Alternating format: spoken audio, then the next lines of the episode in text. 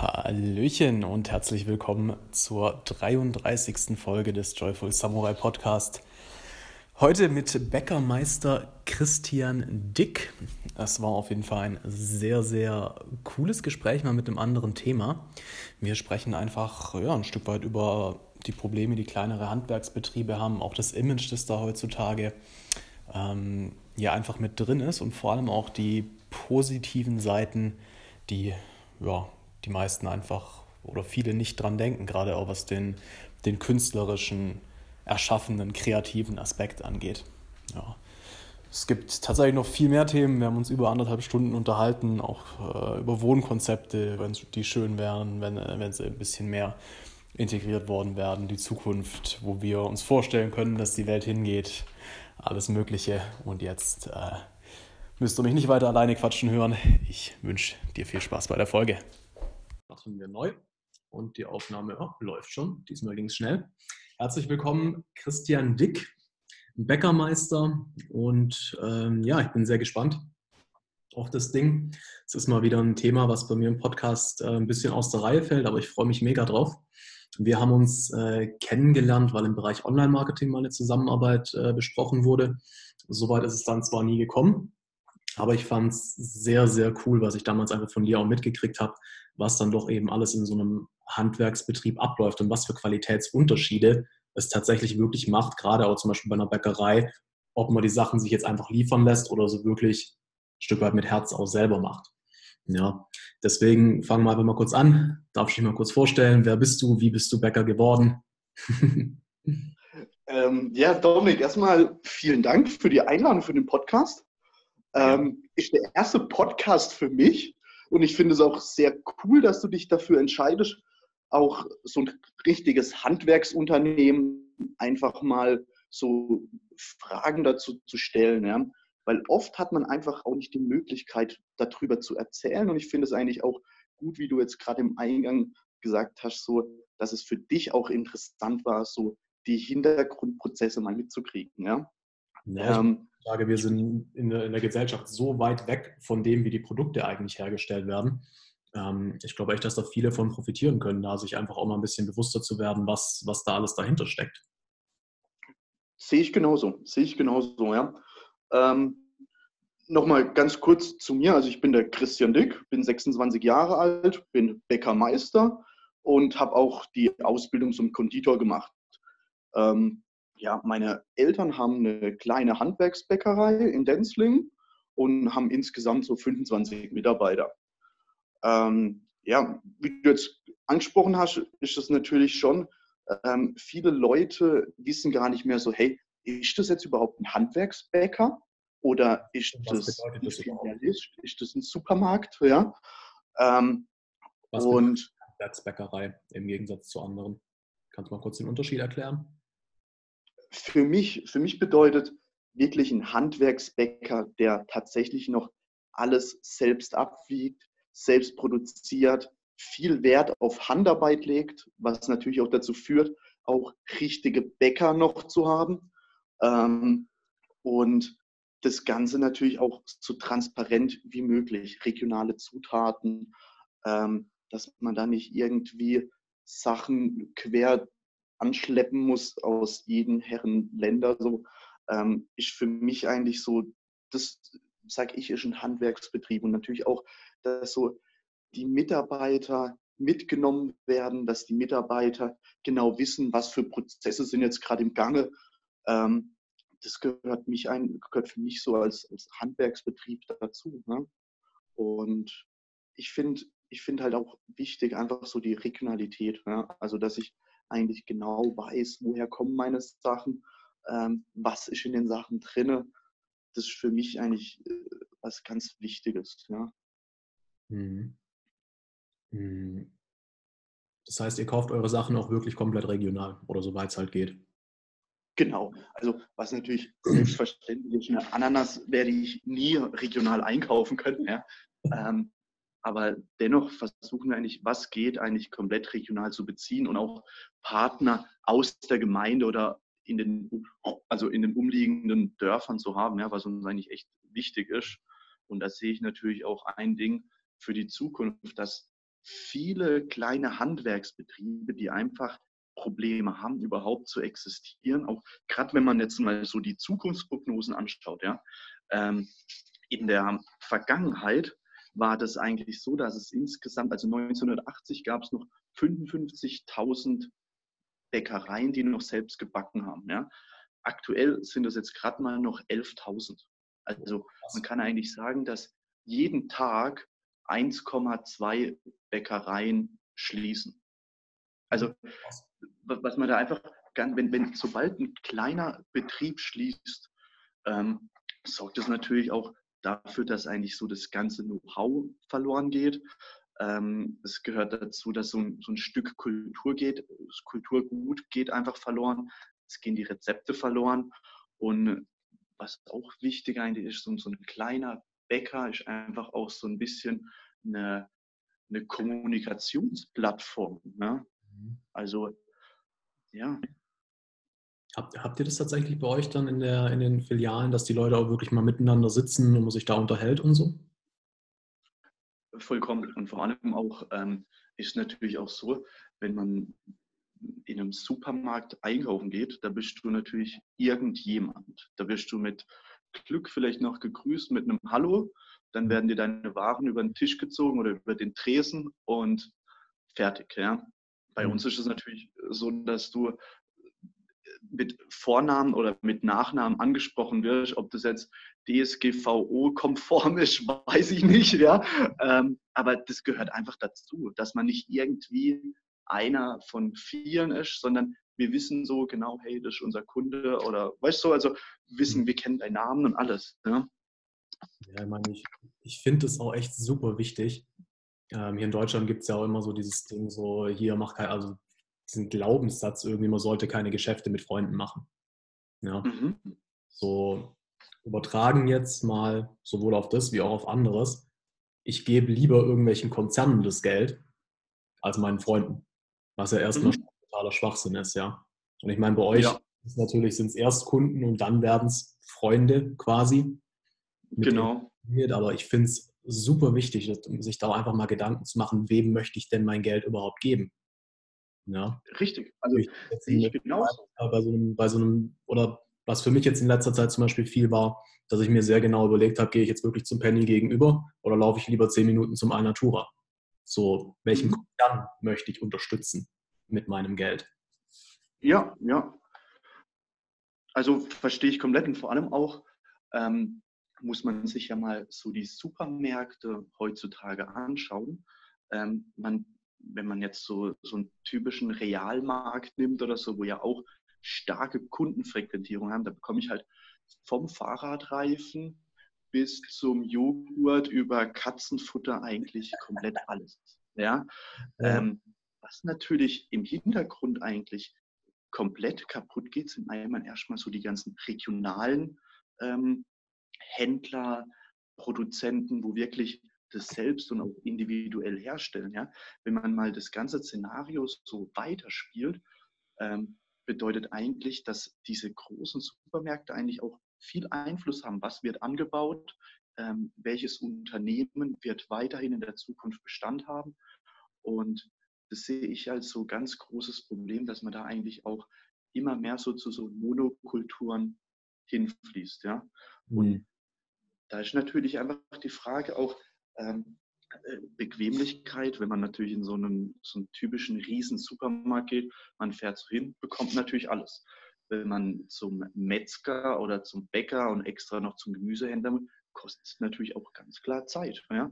Mhm. Aber ich sehe einfach dadurch auch, man unterstützt die Region, Arbeitsplätze vor Ort und ähm, ja, es ist, ist natürlich auch, gerade auch wenn man das Ganze mal noch in, in andere Szenarien reinspielt, wie jetzt zum Beispiel mit Obstsorten oder Gemüsesorten, ja, dann werden eigentlich nur noch die Sachen kultiviert, die die großen Abnahmemengen haben und kleine ähm, Sorten werden komplett vernachlässigt, gehen auch irgendwann mal komplett verloren. Ja. Und das sind einfach Dinge, wo man, wo man sich selbst als Verbraucher auch entscheiden muss, ob man das möchte. Ja. Mhm. Ähm, ich habe gerade über diese Gemüsesachen auch mal einen Bericht gesehen im Fernsehen. Das eine Mal, wo ich im letzten Jahr Fernsehen geschaut habe. über Urtomaten. Und es gibt tatsächlich so Urgemüsesorten, die dürfen nicht mehr kommerziell verkauft werden. Wegen solche Kreuzkontaminationen oder, oder um was geht es da dann? Oder wieso meinst du verboten? Oder? Ich weiß es ehrlich gesagt nicht mehr. Es war nur ein Bericht über eine Frau, die halt gesagt hat, so, hey Leute, das sind gute Tomaten, ich verkaufe die jetzt, auch wenn ich es nicht darf. Hatte halt auf dem Markt so ihren Stand. Aber aus irgendeinem okay. Grund, ähm, ich schätze mal wirklich, dass es halt Lobbyarbeit ist, ein Stück weit. Dass die halt wollen, dass man die ganzen Sachen halt von den großen Plantagen kauft. Ja, und ich sehe da natürlich auch, wenn man so, es gibt so, ich weiß nicht, wie das aussieht mit äh, Markennamen zu nennen oder so bei dir im Podcast, aber Ganz es gibt ja so einen Apfel, also es gibt ja zum Beispiel diesen Lady Pink Apfel oder so, weiß nicht, ob du den kennst, ja? Das ist echt das Erste eigentlich. Du kannst den Apfel, ähm, stellst du dir auf den Küchentisch und der Apfel sieht noch nach fünf Wochen fast genau identisch schön aus. Ja? Wenn man da dagegen natürlich einen Bio-Apfel nimmt, der sieht nach zwei Wochen nicht mehr so geil aus. Ja? ja und da muss man sich natürlich auch echt ganz klar fragen, will ich sowas haben? Ja? Oder ja, will ich ein, ein Toastbrot haben, das eigentlich fast gar nicht schimmelt, ja? das eigentlich ohne Problem fast zwei Wochen oder drei Wochen einfach rumliegen kann und es funktioniert immer noch. Weißt du? Also mhm. ja, ich finde, da ist natürlich auch immer der Verbraucher hat einfach den Hebel in der Hand, wohin auch die Zukunft gehen soll. Mhm. Und ob wir in Deutschland solche amerikanischen Verhältnisse wollen, ja, entscheidet echt jeder einzeln für sich. Mhm. Was sagst du zu dem Argument, was ja viele Leute dann bringen, ach, ich als Einzelner kann ja eh nichts bewegen oder auch hin zu, ah, Deutschland ist ja so ein Miniland, gerade auch was Umweltschutz und angeht, was, was haben wir denn für einen Einfluss auf die Welt? Ja, ähm, wenn der Einzelne nicht beginnt, beginnt die Masse nicht. Ja? Also das ist ja komplett auch, wenn man jetzt mal schaut, ähm, wie heftig hoch unsere Hygieneanforderungen sind, auch als Bäckereien. Ja? Mhm. Ähm, da wird ja so ein Teil nach dem anderen aufgedeckt von Acrylamid im Brot drinne oder ähm, da gibt es ja so viele Sachen, ja, oder das zum Beispiel dann so mit äh, Hygieneampel, weiß nicht, ob du das so mitbekamst, dass wenn jetzt zum Beispiel ähm, Unternehmen werden dann ähm, bewertet, wie oft schon irgendwelche Hygienemängel schon waren, dann gibt es so grüne, gelbe, rote Ampel und so, ja. Und diese, diese Dinge werden immer, immer höher, also diese Anforderungen, wo man auch als Kleinbäcker haben muss. Und in anderen Ländern ist eigentlich so fast egal. Ja? Und ähm, ja, schwierig. Also ich denke, der einzelne Verbraucher muss beginnen, sonst wird die Masse da nie mitkommen. Ja? Mhm. Also wenn der Einzelne nicht beginnt, hat das Ganze keinen kein Sinn. Ja? Auch zum Beispiel, wenn man das mal anschaut in Deutschland, jetzt ist, da würde ich jetzt echt sagen, so diese Plastiktüte zum Einkaufen fast komplett verbannt aus den ganzen Läden. Ja? Mhm. Ähm, dass man nur noch auf Papier oder sonst irgendwie äh, Wert legt. Ähm, und in anderen Ländern, da kauft man sich eine Mango und die wird in eine, jede einzelne Mango wird in eine Tüte eingepackt. Ja? Also da denke ich natürlich, ja, vollkommen richtig, dass Deutschland so, so, so ein Vorzeigeland oder auch Europa vor allem ist. Ähm, und das ist auch richtig so. Ja? Man muss halt aber natürlich immer aufpassen, dass man es nicht übertreibt. Ja? Ähm, Was das übertreiben? Ja, zum Beispiel als äh, kleiner Bäcker ähm, ist jetzt gerade noch aktuell möglich, dass man zum Beispiel in Seniorenheime liefert und so. Ja? Aber in Krankenhäusern wird es schon mal ganz schwierig, weil da gibt es dann solche ISO-Zertifizierungen mhm. und da mhm. muss man genau nachweisen können, so hey, welche Arbeitsprozess hat welche Person gemacht und so weiter. Ja? Und große Unternehmen können das wunderbar machen. Ja, die haben diese Maschinen, die wirklich, wo man alles nachvollziehen kann. Das ist bei uns als kleiner Handwerker gar nicht so möglich und man wird dadurch auch aus dem Wettbewerb eigentlich rausgedrängt, ähm, nur weil man natürlich noch sehr traditionell herstellt, was wir eigentlich gerade wir als, als Handwerksbäckerei dick auch einen Wert drauf legen, ähm, wird man so systematisch auch teilweise aus dem Wettbewerb rausgedrängt, weil man diese finanziellen Möglichkeiten gar nicht hat, das überhaupt umzusetzen. Das ist ja genauso. Hm, kein Landwirt darf überhaupt noch selbst schlachten oder sonst irgendwie, ja? weil das eigentlich so hohe Hygieneanforderungen hat, dass das gar nicht möglich ist. Hm. Okay, krass. Das ist schon heftig, ja. Was glaubst du, woher, woher kommt der Zwang in Deutschland, da alles so, so krass genau zu kontrollieren und so extrem auf Hygiene und die ganzen Sachen zu achten? Ähm, ich denke jetzt natürlich dadurch, dass wir schon auf einem, grundsätzlich auf einem ganz hohen Standard leben.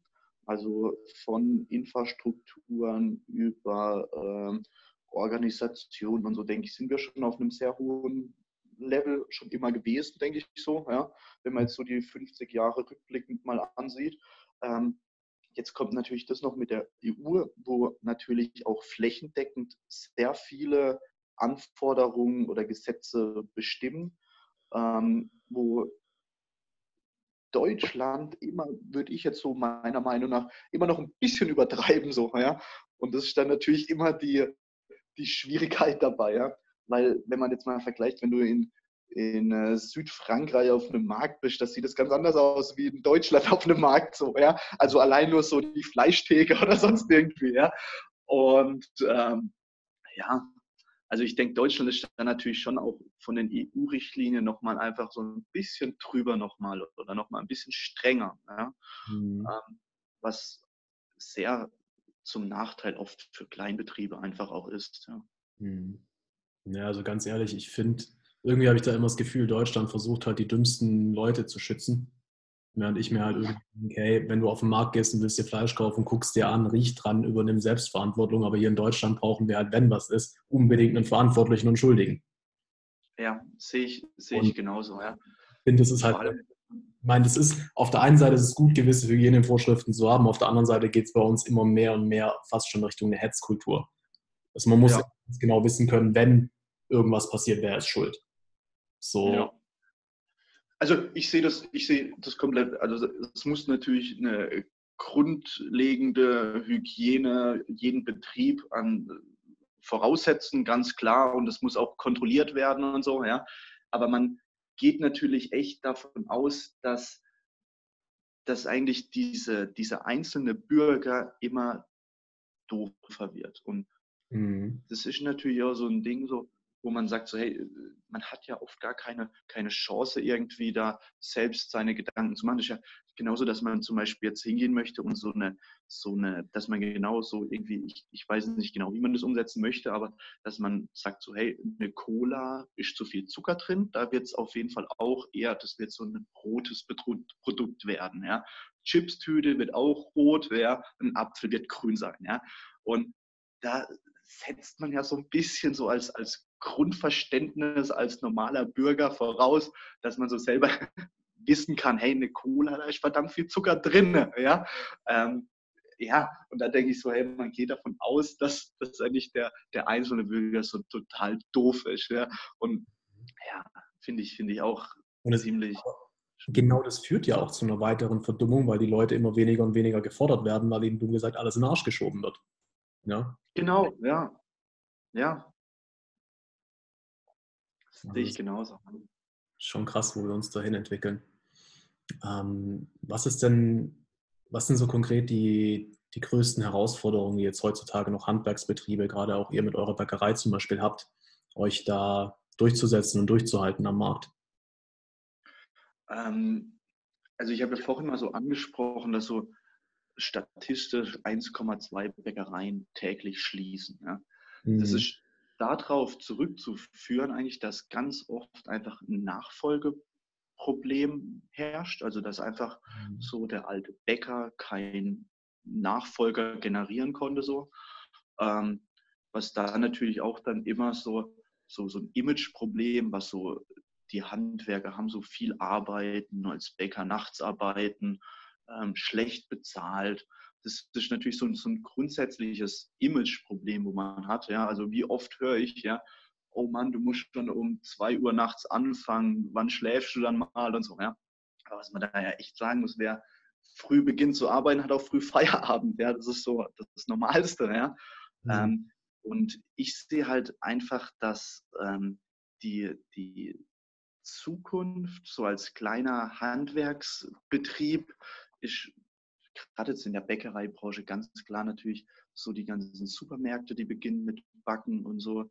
Ähm, ich sehe viele Filialisten, die aus dem Boden herausschießen, viele Bäckereien, die jetzt gerade große Produktionsstätten bauen. Also ist auch gerade in unserer Region ähm, viele Bäckereien, die so den Schritt dazu hingehen, die bauen auf einer grünen Wiese eine riesige Produktion, was daraus oder was man daraus schlussfolgern wird, dass natürlich dadurch auch viele Filialen dann daraus generiert werden, dass man einfach dieses, dieses große Schiff äh, immer mehr lenken kann. So, ja. Also das sehe ich einfach so, diese, diese viele Bäckereien werden immer größere Schiffe, größere Öltanker, die dann einfach so in so ein Fahrtwasser bekommen. Ja.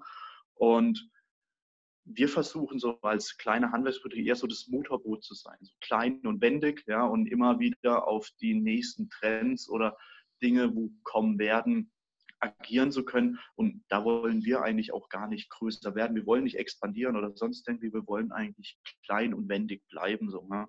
Und das sehe ich gerade als für mich auch als, als Zukunftschance, dass ich einfach so sagen kann, hey, ähm, die Sonnenstrahlen kommen jetzt schon raus lass uns mal ein paar coole Baguettes machen und nicht irgendwie, oh scheiße, jetzt muss ich auf meinen Marketingplan achten, äh, was steht da drinne, jetzt muss ich noch die nächsten, weiß ich, 20 Filialen beliefern, wie kann ich das umsetzen? Und das sehe ich einfach so die Chance als kleines Unternehmen, da auch einfach ein bisschen agiler zu sein. Ne? Mhm. Ähm, ja, das, das ist für mich so das, das ist die Wichtigkeit, dass ich einfach auch als Unternehmer oder als zukünftiger Unternehmer einfach ähm, den Betrieb so auf meinen Leib schneide, wie ich da auch Lust drin habe zu arbeiten, ne? dass ich gerne zum Arbeiten gehe, dass ich echt ein Team habe, die dahinter stehen, die da Lust drauf haben. Ja? Mhm. Und ähm, ja. Ja, und Happy Team ja. bedeutet Happy Customer. ja. Also es ist echt so, ich weiß nicht, ob du Richard Branson kennst. Sagt dir das was? Nee, gar nicht, nee. Ähm, einer der erfolgreichsten Unternehmer unserer Zeit, würde ich sagen. Also seine Autobiografien sind unglaublich inspirierend. Okay. Und er, also seine Devise war halt von Anfang an, an oberster Stelle steht die Zufriedenheit der Mitarbeiter. Weil wenn ja. die sind, dann geben sie das auch an den Kunden weiter und haben alle auch die Energie, das an den Kunden weiterzugeben. Ja, sehe ich komplett so. Ja. Ähm, was da natürlich auch ganz klar so in der, in der Zukunft ein ganz großes Problem im Bäckerhandwerk sein wird, ist so das Nachwuchsproblem. Ja. Okay. Ähm, weil wenn man schaut, gerade auch in Freiburg, da gab es so, weiß ich, 1990 waren die Klassen mit, äh, gab es vier Bäckerklassen mit 20 Personen drin. Wenn man jetzt aktuell das anschaut, äh, müssen sie so versuchen, auf Biegen und Brechen überhaupt eine Klasse voll zu kriegen oder müssen dann irgendwie eine Fusion noch mit dem Verkauf schließen, dass überhaupt dass sich das Ganze lohnt. Ja. Also das ist natürlich auch ein Ding, wo mir in der Zukunft auch echt Angst macht, ja. Mhm. weil das immer weniger auch gelernte Bäcker gibt. Und das ist natürlich oft so im Handwerksbetrieb. Viele ähm, machen ihr Studium, sehen sich als äh, äh, Unternehmensberater oder sonst irgendwie. Und das einfachere Handwerk, was eigentlich echt ein super schöner Job auch ist, ne, mhm. ähm, geht verloren. Ne? Und ich sehe da auch echt viele Probleme daran oder da drin unserer Gesellschaft, so mit diesen ganzen Depressionen oder sonst irgendwie. Das sind alles ein Ding, was natürlich einen Menschen auch glücklich macht. Wenn ich nachts aufstehe, die Teige, das Brot fertig gebacken habe, ähm, sehe ich, was ich gemacht habe. Mhm. Und wenn ich natürlich irgendwo arbeite und ich sehe kein Erfolgsding, finde ich das eigentlich ist, ist, so ein bisschen demotivierend. Ja? Und mhm. das ist so im Handwerk oder egal, ob das jetzt der Schreiner, der Bäcker, der Metzger ist, wir sehen, was wir so am Tag geleistet haben. Ja? Und das ist eigentlich auch und wir sind natürlich auch in direkten Kommunikation mit unseren Kunden und so. Ja?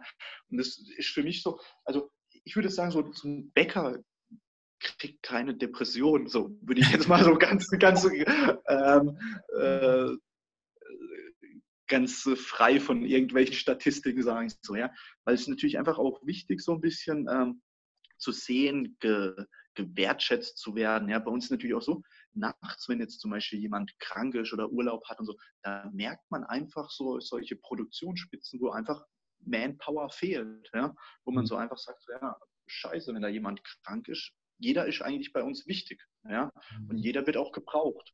Und das finde ich eigentlich auch so, so ein bisschen, dass man als, als Mensch gewertschätzt wird, dass es wichtig ist, dass du mhm. auch merkst, so, hey, wenn ich jetzt vier Wochen krank war und keinen interessiert, ist irgendwie traurig, oder? Ich weiß es nicht. Also aber das hängt ja, also ich meine, tendenziell hast du natürlich solche Strukturen, die das, ähm, hm, die das befürworten, also die das no normal Lärm machen bei kleinen Handwerksbetrieben, dass man quasi so dieses, dieses Team ist, dass jeder gebraucht wird und so. Ähm, aber ich glaube zum einen, dass es mit Sicherheit große Firmen gibt, wo wirklich auch diese, dieser Teamgedanke, diese Menschlichkeit da ist. Und ich glaube aber zum anderen auch, ich meine, ich war ja bei euch auch schon in der Filiale und so und es ist mega, was ihr da, was da einfach für eine Energie, für eine ähm, ja, Atmosphäre einfach ist. Aber ich glaube, es gibt auch genug Handwerksbetriebe, wo das nicht so ist. Ja, wo Mobbing stattfindet und solche Sachen.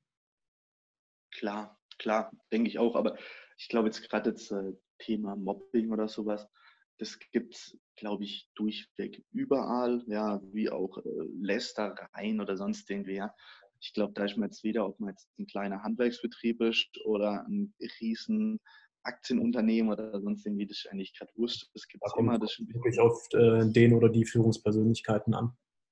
Genau, wie man darauf natürlich auch reagiert oder wie man das handhabt, ja. Ähm, aber jetzt so grundsätzlich finde ich halt wichtig oder kann ich mir einfach vorstellen, dass es wichtig ist, dass jede einzelne Person auch dementsprechend wertgeschätzt wird. So, ja? Mhm. Ähm, und es sorgt einfach so für so eine Grundzufriedenheit. Ja? Mhm. ja es gibt, glaube ich, nichts Schlimmeres, als wenn man sich überflüssig fühlt oder sowas. Ja? Absolut, ja, absolut. Nochmal zu dem Ding zurück, dass du meintest, du hast Angst, dass quasi so, ähm, ja, auch gerade mit der Nachfolge, dass es verloren geht. Ähm, mhm. Warum sollte jemand Bäcker werden?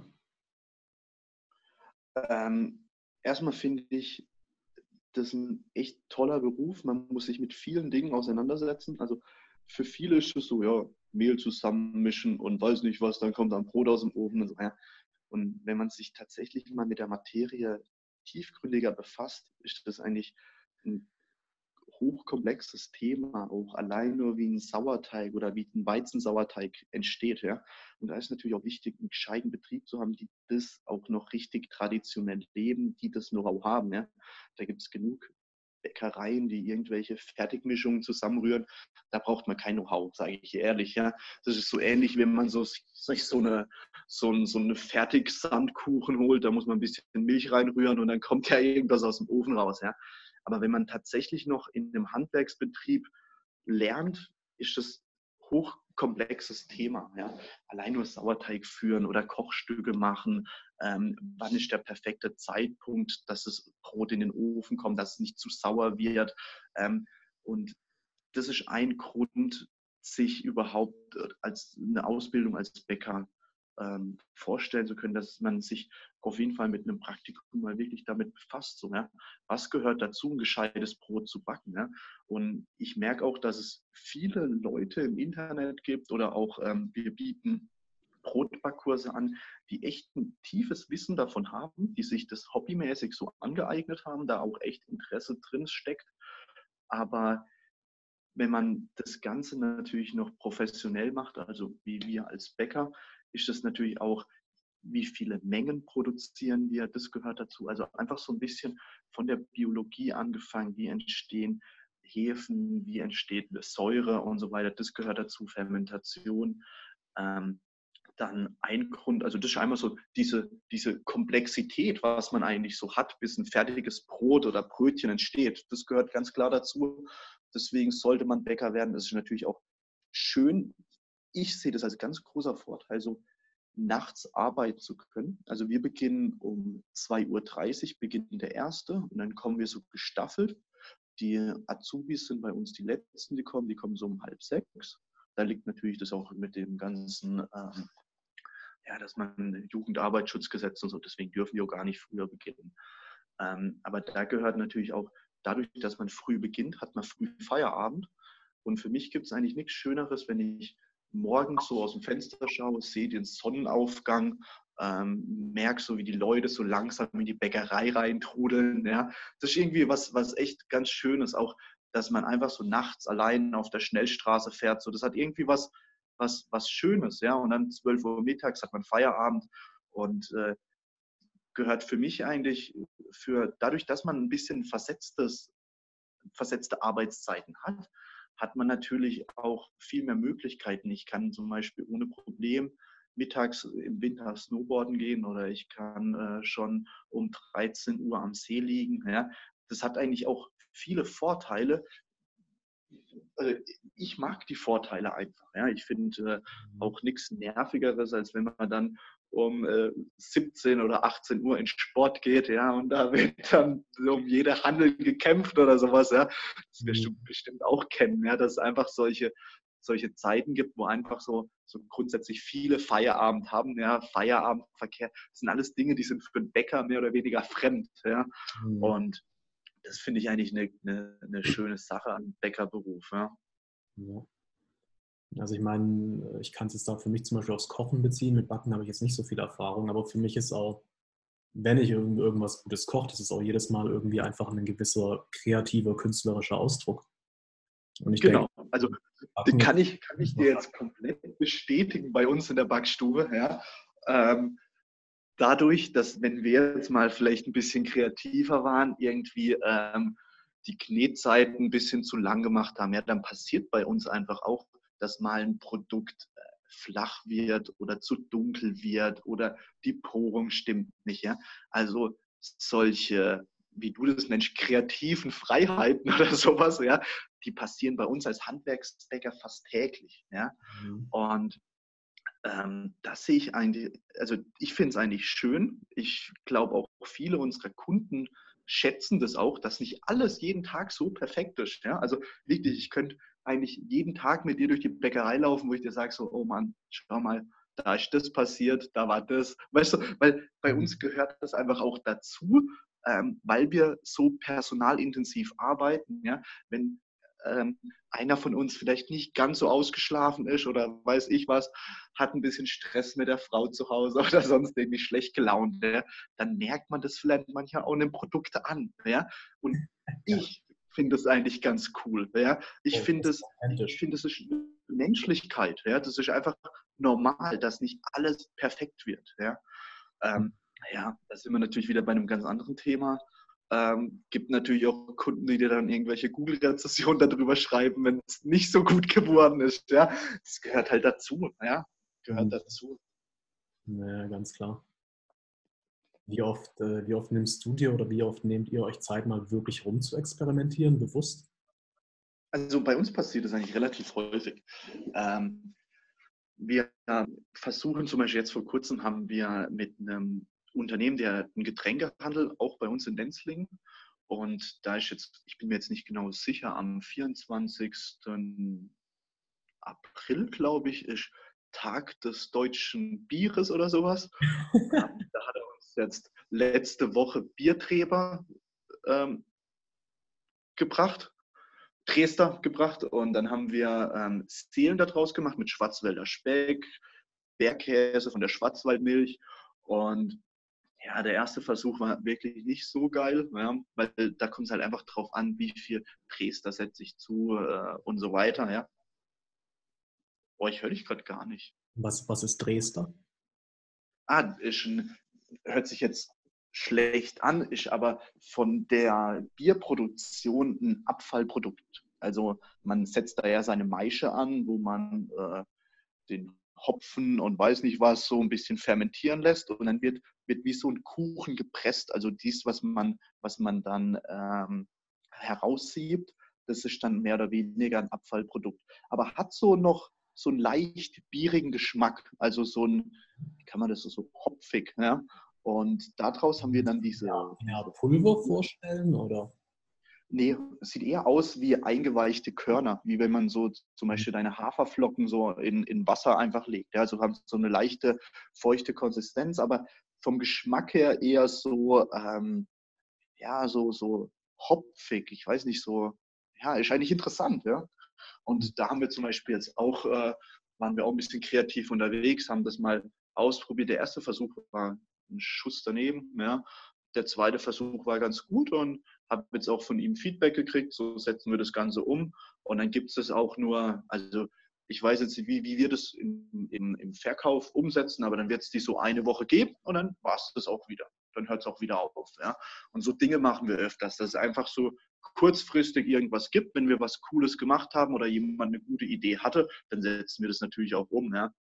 Ähm, da gehört natürlich auch immer dazu, dass die Kunden das auch annehmen. Also es gibt Dinge, die total abgefeiert werden, so, wo wir echt immer ein gutes Feedback kriegen, wo wir dann auch so merken, so der Kunde kommt dann drei Tage später, will es wieder haben, ja. Ähm, dann gibt es natürlich auch Dinge, wo man so sagt, ja, okay, das lief jetzt gar nicht. Und da gehört natürlich auch immer dazu, was für eine Saison ist gerade, ähm, wie sah das Produkt aus und so weiter, ja. Und das finde ich zum Beispiel auch das Schöne eigentlich an einem kleinen Handwerksunternehmen, dass wir da einfach so ein paar Sachen umsetzen können, ohne großartig mit irgendwelchen Produktmanagern oder sonst irgendwas das Ganze abklären zu müssen. Ja. Das stimmt, das ist sehr von Vorteil, ja. Und das kann ich mir auch sehr gut vorstellen, dass es gerade dann auch in so einem Handwerksbetrieb richtig Spaß macht, wenn man auch wirklich kreativ gefordert wird. Ja, und wenn es auch angenommen, ja. wenn man Ideen hat und solche Sachen. Ähm, Richtig cool, ja. Ich glaube, Oktober wäre auch eine gute Zeit, um sowas äh, eventuell zu wiederholen mit Bierdresche. So zum Oktoberfest, weißt du? Auf jeden Fall. Oder da ist natürlich dann auch gang und gäbe halt äh, die Brezel, die hat er eigentlich schon Hochkonjunktur. Da muss man jetzt nicht nochmal was anderes. Also das kommt echt immer drauf an, aber kann ich mir durchaus auch vorstellen, ja. Und finde natürlich da auch cool, wenn man so mit anderen Unternehmen irgendwas gemeinsam macht. Finde ich auch immer interessant und auch ähm, Jetzt zum Beispiel ist in Denzling auch Scheiben schlagen. Hat mich auch ein Kunde angefragt, ob wir da irgendwas Cooles machen könnten, irgendwie was Süßes. So, er hat äh, Würste vom regionalen Metzger bei uns aus Denzling, hat die Brötchen bei uns, aber er würde gerne noch irgendwie was Süßes haben. Ja? Und jetzt, das wird jetzt auf jeden Fall nächste Woche so ein Thema für mich oder für uns dann einfach das Ganze umzusetzen, wie wir das machen. Weil oft ist natürlich dann auch so Sachen, wo dich auch in der Kreativität so einschränken, wo dann sagen so, hey, der Verkaufspreis soll nicht über 1,20 Euro liegen oder sonst irgendwie. Also das gehört natürlich auch dazu und auch für uns muss es auch immer auch in einem wirtschaftlichen Verhältnis liegen. Ja? Yeah. Also wir können dann nicht anfangen, so wegen vier Stück irgendwie irgendwas zu machen. So, ne? Also muss dann auch ein bisschen eine Charge da sein. Hm, ganz klar, ja, ganz klar. Hm.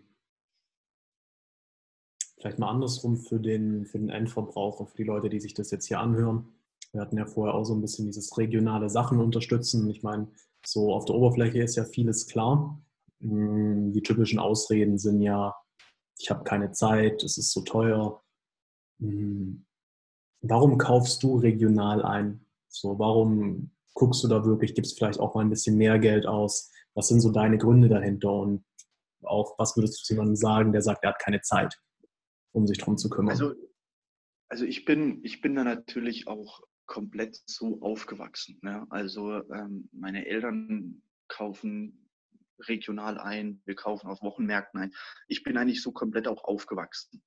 Ähm, das Thema Geld ähm, finde ich, kann schon durchaus ein Argument sein, was man echt komplett ähm, gelten lassen muss. Aber wenn man jetzt zum Beispiel auf einem Wochenmarkt Gemüse kauft, ist der Preisunterschied nicht erheblich teurer wie jetzt zum Beispiel in einem Supermarkt oder sowas. Ja. Mhm. Bei Brot ist natürlich schon heftig, muss ich echt ganz ehrlich sagen. Ähm, da gibt es halt äh, Brote, die kosten, weiß ich, ein Kilo Brot für 1 Euro oder für 80 Cent und so. Da gibt es ja echt so Angebote. Ja. Aber da muss man sich natürlich auch ganz klar hinterfragen, wie funktioniert es, dass überhaupt so ein Preis zustande kommen kann. Ja. Mhm.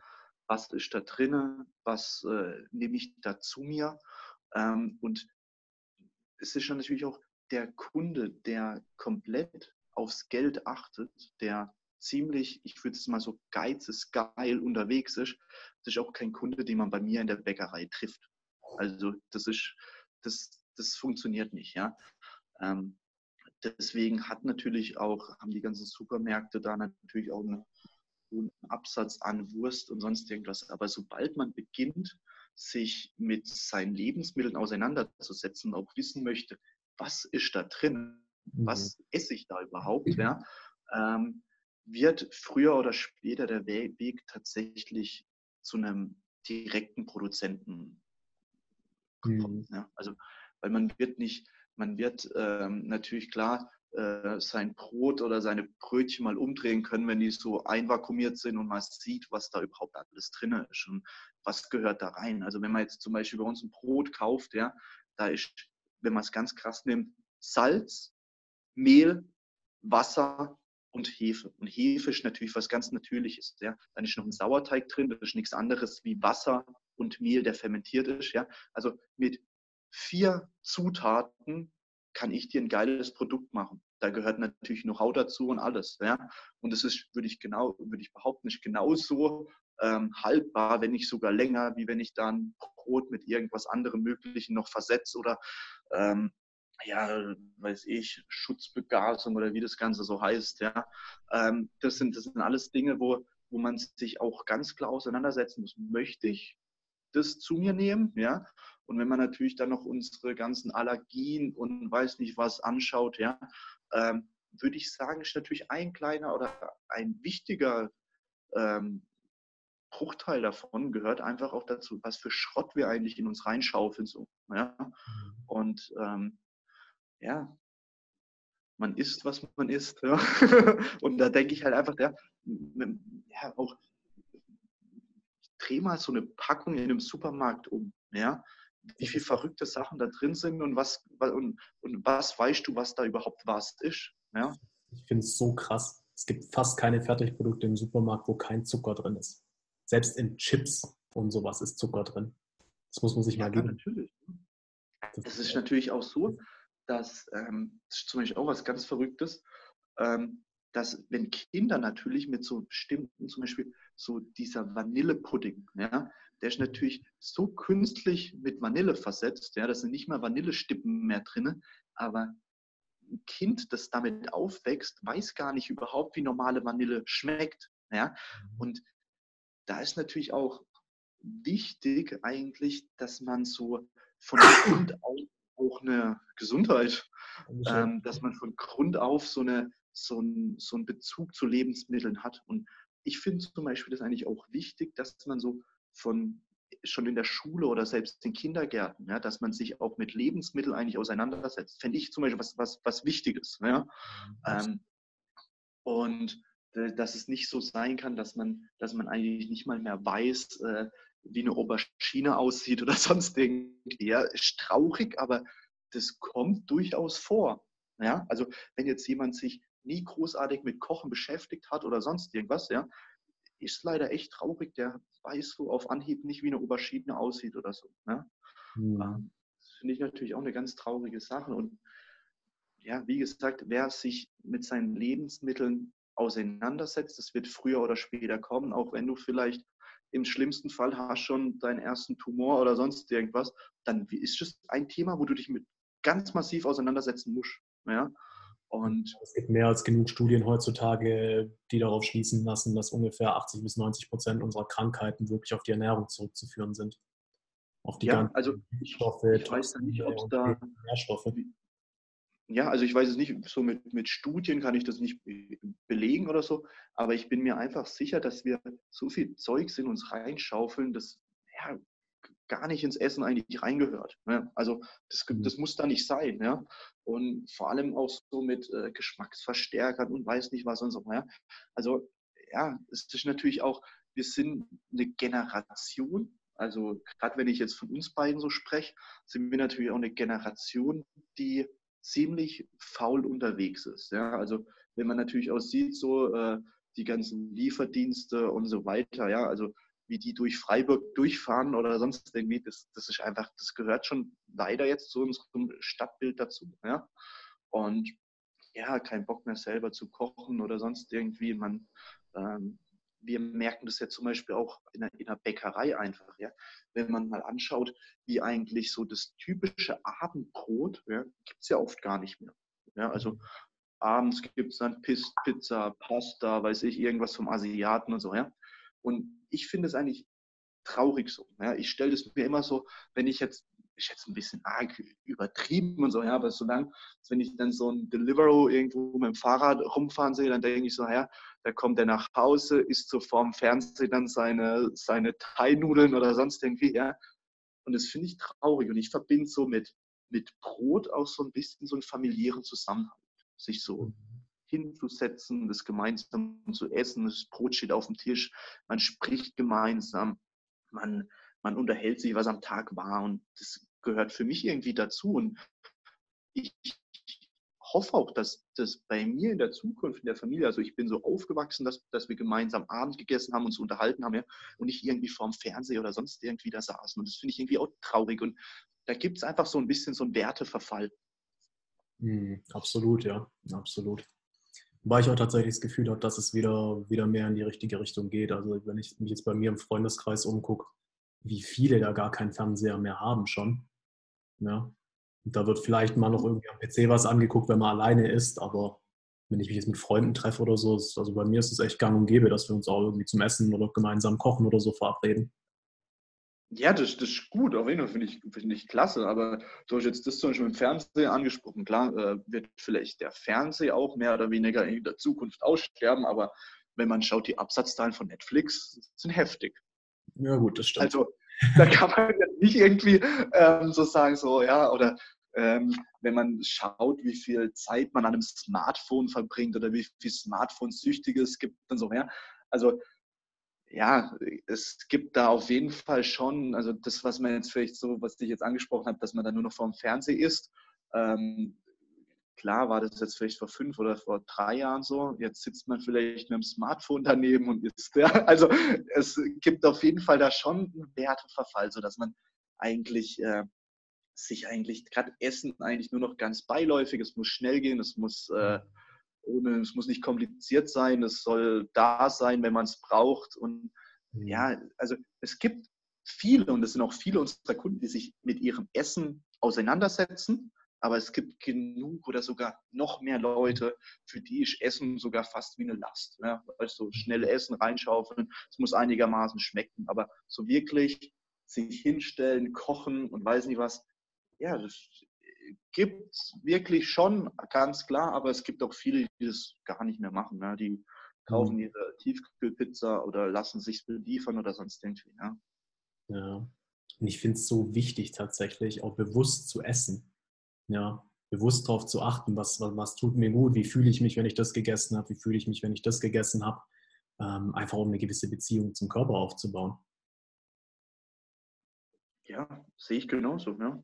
Aber ich glaube halt, dass, dass dieser Werteverfall, man, also wichtig ist einfach sich, oder das fände ich halt einfach gut, dass man so von klein auf schon so ein bisschen Bezug hat. Auch man, man lebt ja so ein bisschen das Leben seiner Eltern nach. Ja? Mhm. Und wenn man natürlich da keinen Bezug dazu hat, ist es schwierig überhaupt dann sich irgendwann mal damit auseinanderzusetzen. Ja? Mhm. Und ich denke natürlich auch, dass wenn wir, wenn, wenn, wenn unsere Generation oder ja, wir, für uns wird es auch immer viel einfacher werden, überhaupt so Essen zu bestellen und sonst irgendwas. Also das kriegt man jetzt ja mit und man muss sich das mal vorstellen, wie das Ganze in der Zukunft mal aussehen wird. Ja? Da hat eigentlich vielleicht nur noch ganz wenig Leute Lust, überhaupt noch zum Bäcker zu gehen, zum Metzger zu gehen, sondern man möchte es am liebsten an die Tür geliefert bekommen und sonst irgendwie und so wenig Aufwand wie möglich. Ja. Bei und, äh, Essen drucken. Zum Beispiel, ja. ja, ähm, finde ich, find ich traurig, ja. Aber mhm. ja, ist natürlich, ist, ich glaube, dass wir, unsere, unsere Generation ist so schnelllebig, ja, dass man echt nicht irgendwie eine Prognose abgeben kann, wohin geht die Reise. Geht die Reise tatsächlich so ähm, Richtung äh, Regionalmärkten, wissen, woher es kommt, ja? Oder geht unsere Reise so ganz rapide äh, Amazon Fresh und weiß nicht was, ja? Großkonzerne beliefern uns, äh, weißt du, also da wird es immer so ein, so ein Zwischending geben. Es wird ähm, da natürlich auch ein ganz entscheidender Punkt, so ein bisschen auch das Marketing sein, weil auch viele große Unternehmen verkaufen sich so als Kleinbetrieb oder machen so, das ist ja so der Trend, wo da hingeht. Ja? Und da muss man natürlich auch als kleiner Handwerksbetrieb immer versuchen, up-to-date zu sein so, ja? und auch so gut wie es geht, das umzusetzen, zu zeigen, was macht mich besonders. Ja? Mhm. Ähm, Und da gibt es natürlich echt, äh, da bist du natürlich in der Branche vielleicht viel tiefer drin, so, dass man eigentlich so Großunternehmen gehen jetzt hin und zeigen sich als kleiner Handwerksbetrieb oder sonst irgendwie, ja, weil die, weil die genau wissen, so, hey, da ist auf jeden Fall ein guter Absatzmarkt drin, wenn ich mich so ein bisschen als regionaler, weiß ich was, zeige und so. Ja. Und das mhm. sehe ich natürlich auch als, als Gefahr für die Zukunft, so dass man natürlich auch durch Marketing viele Leute auch blenden kann. Mhm. Was, also wir werden ja vorher schon das Thema, natürlich kommt es auf jeden Einzelnen an, dass man die Sachen halt macht. Hm, du hast gerade eben von dem Werteverfall gesprochen. Was, was kann denn jeder Einzelne machen, um diesem Werteverfall ein bisschen entgegenzuwirken? Also ich will da, ich will da absolut nicht der Moralapostel sein oder sonst irgendwie, ja. Ich habe ja gerade eine Meinung. So, also, ja, ja, ja. Also ich sehe natürlich, ich sehe da natürlich gerade ähm, dem Werteverfall entgegenzuwirken, dass man vielleicht öfters mal einfach sich Gedanken macht, wie sieht mein Leben aus, was, ähm, wie verbringe ich meine Freizeit, verbringe ich meine Freizeit echt ziemlich viel am PC, viel am Smartphone, gucke ich mir irgendwelche Influencer auf Instagram an oder sonst irgendwie, ja, dass man auf jeden Fall sich zurückbesinnt, so hey, was macht mich tatsächlich glücklich, was macht mich zufrieden? Und äh, ja, auch so, ja, vielleicht mal auch tatsächlich mehr mit seinen Mitmenschen sich unterhält. So, ne? Mhm. Und das sehe ich jetzt zum Beispiel auch einfach so, das, was wir anfangs besprochen haben oder angesprochen haben, so du gehst in den Supermarkt, du bist irgendwie äh, einer von 100.000 so, ja, und äh, man, man ist natürlich auch schön, wenn ich wirklich mit einem, mit einem Verkäufer oder mit einer Verkäuferin auch wirklich mal eine, eine Beziehung hört sich jetzt heftig an, ja, aber auf jeden Fall so, hey, man kann so einen kurzen Smalltalk führen, das gehört irgendwie dazu so, ja. Und ähm, viele Dinge, die jetzt gerade so aus, äh, so, ich würde sagen, viel kommt so aus Amerika, so mit diesem äh, Foodora und Deliveroo und so, ja. Das sind alles Dinge, wo, wo ich schon auch ein bisschen als Werteverfall auch sehe, ja, weil man einfach so ein bisschen, alles wird nur noch Mittel zum Zweck und unsere Kultur, die wir über Jahrtausende aufgebaut haben, ja, dass es äh, so eine Vielfalt von Weingütern gibt über Schreinereien, ja, und da sind wenn man jetzt nur das Beispiel an, an, an äh, Schreinerei nimmt, ja, weil wenn man mal an einem Samstag in einem Ikea ist, heftig, ja, und jedes Wohnzimmer ähnelt eigentlich jedem anderen, ja, weil jeder das eigentlich dort gekauft hat, so, ja, und sich natürlich auch so ein bisschen, ja, wir versuchen alle Individuen zu sein, ja, aber im Endeffekt sind wir eigentlich ziemlich ähnlich alle. Hm. Und das sehe ich auch so ein bisschen als Werteverfall, ja. Ja, ich, ich finde es auch richtig krass, wie, also diese ganzen Ikea-Sachen, die kannst du ein paar Mal auf und abbauen, dann sind sie kaputt. Ja. Ja, aber guck mal, das, das, ich habe jetzt ganz kurz als Vergleich dazu. Ich habe hier ein, ein Regal in meinem Zimmer stehen, in meiner Wohnung.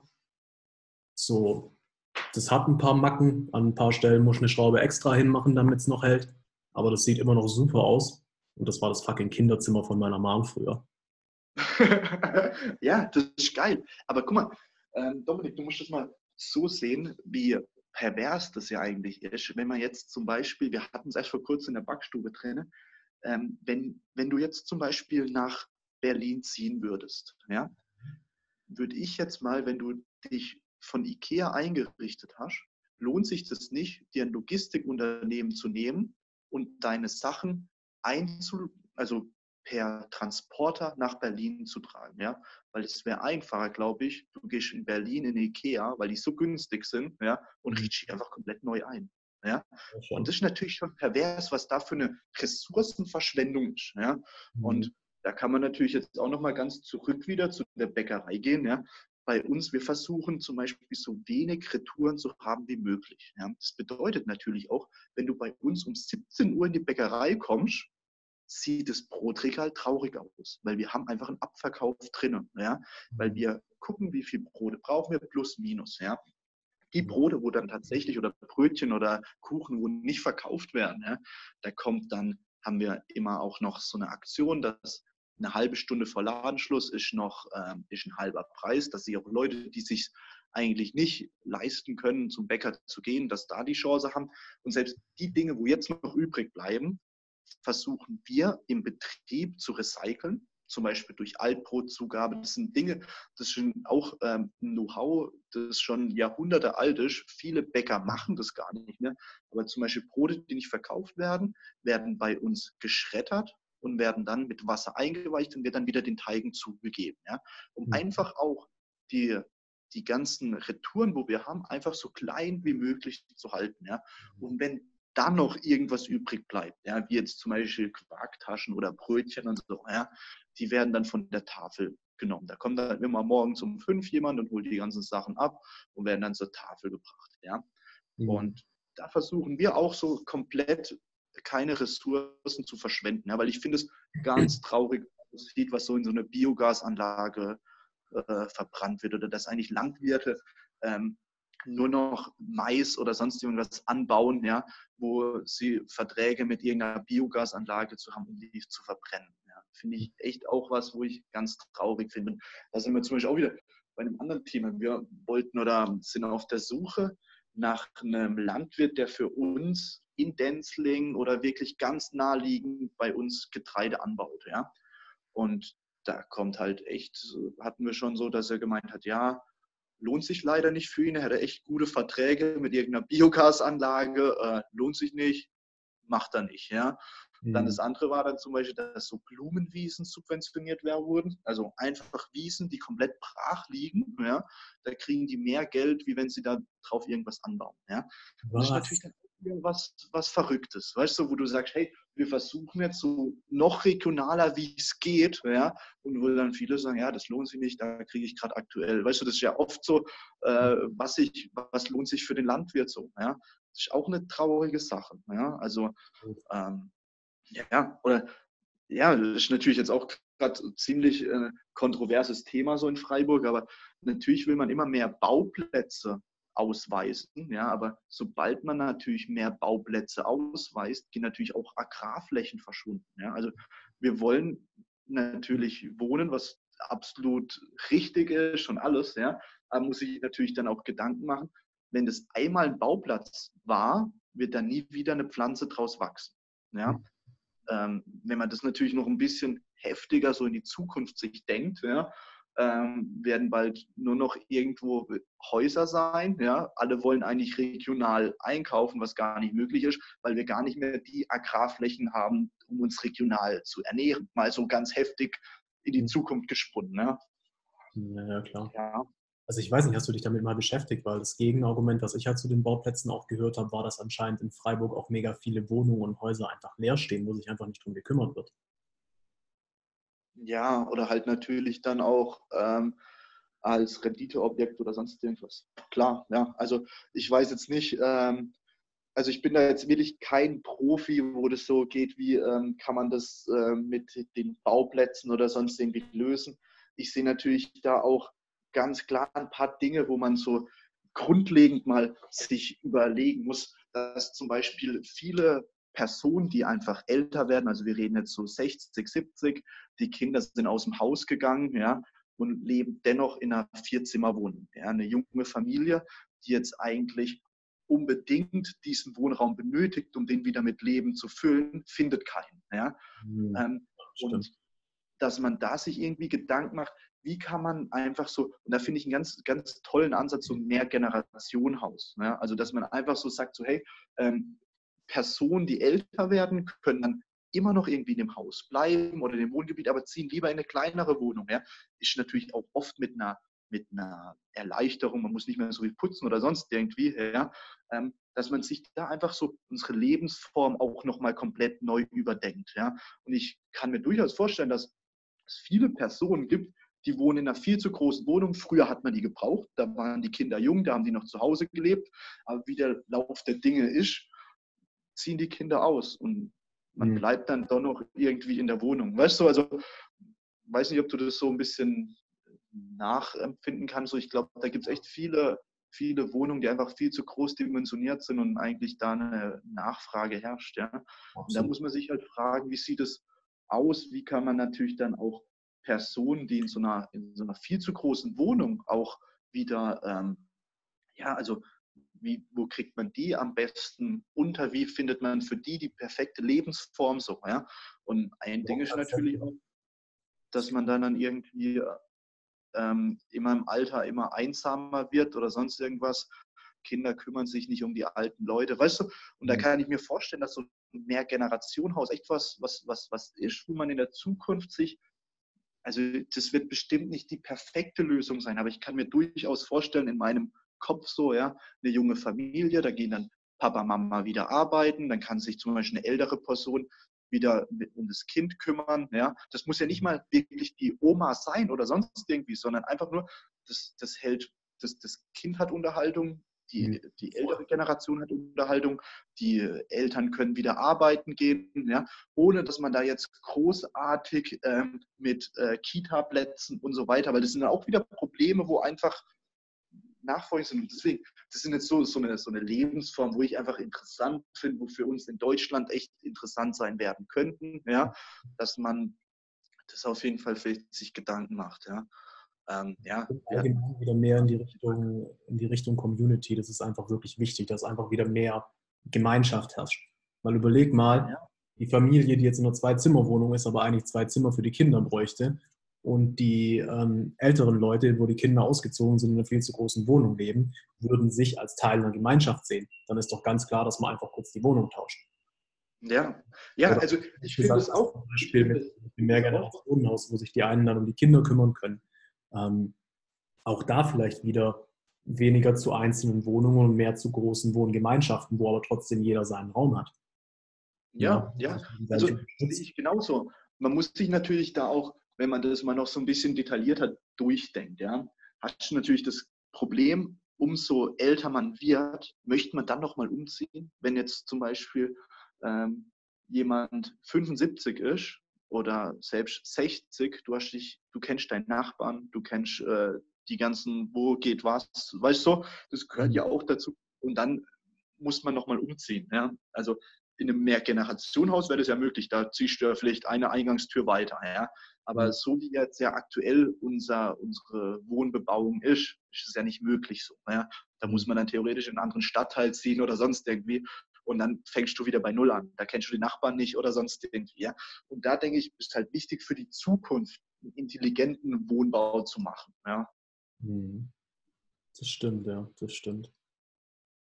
War spannend, kommt ja, kommt ja auch immer mehr auf die Mehrgenerationenhäuser und so. Es wird, wird sehr interessant, wo das hingeht. Ich glaube tatsächlich auch, dass ähm, an dem Punkt, wo es selbstfahrende Autos gibt, ich glaube, dass es wieder eine Deurbanisierung geben wird. Weil, ganz ehrlich, der einzige Grund, warum ich in der Stadt wohne, ist, weil ich keinen Bock habe, irgendwie nachts nicht nach Hause zu kommen. Ja, und vielleicht schon auch mal Bock habe, abends, wenn ich feiern gehe, was zu trinken. Und wie komme ich dann, wie komme ich dann noch nach Denzling oder Wittnau oder was auch immer? Wenn ich aber überlegen würde, ich hätte ein selbstfahrendes Auto oder selbstfahrende Taxis, die werden ja super billig sein, wenn du beim Taxi keinen Fahrer mehr zahlen musst. Ja, wenn ich mir dann überlege, ich komme so oder so für 50 Cent oder einen Euro nach Hause, so, warum sollte ich dann noch in der Stadt wohnen, wo es laut ist? Dann gehe ich doch lieber irgendwo aufs Land, in die Natur. Ja, ja schon, aber es wird natürlich auch so sein, dass selbst bei selbstfahrenden Autos nach wie vor dir ein Stück Zeit immer genommen wird. Ja?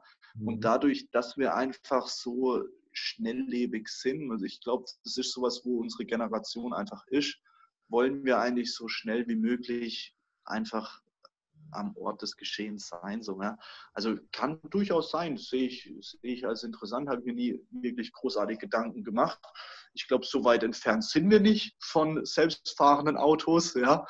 Ähm, dennoch muss man sich jetzt sagen, selbst äh, die Entwicklung vom Auto, also wenn man, wenn man jetzt nochmal so 100 Jahre zurückgeht oder so, wo es kein Auto gab, ähm, hieß es ja nicht automatisch schlussfolgernd, dass es dadurch mehr Leute außerhalb von Städten gewohnt haben, sondern die Konzentration, so diese, diese Landflucht, wie man es nennt, ja, ist ja, ist ja jetzt eigentlich ein ganz modernes äh, Ding, dass man einfach immer mehr geballte Zentren, da liegt das, glaube ich, relativ wenig, ob das jetzt ein Automobil, was ja früher auch schon die Mega-Innovation war, ähm, liegt nicht unbedingt daran. Ich glaube eher so, dass sich natürlich die ganze Infrastruktur um eine Stadt einfach entspannter wird. Ja? Also wie man jetzt zum Beispiel. Ja, auch zum Beispiel, keine Ahnung, Gundelfing ist theoretisch an die Straßenbahn angeschlossen. Trotzdem, wenn ich mich in Gundelfingen zur Straßenbahn laufe, in die Innenstadt fahre, vielleicht noch ans andere Ende, ähm, bin ich genauso schnell mit dem Auto von Denzlingen gefahren.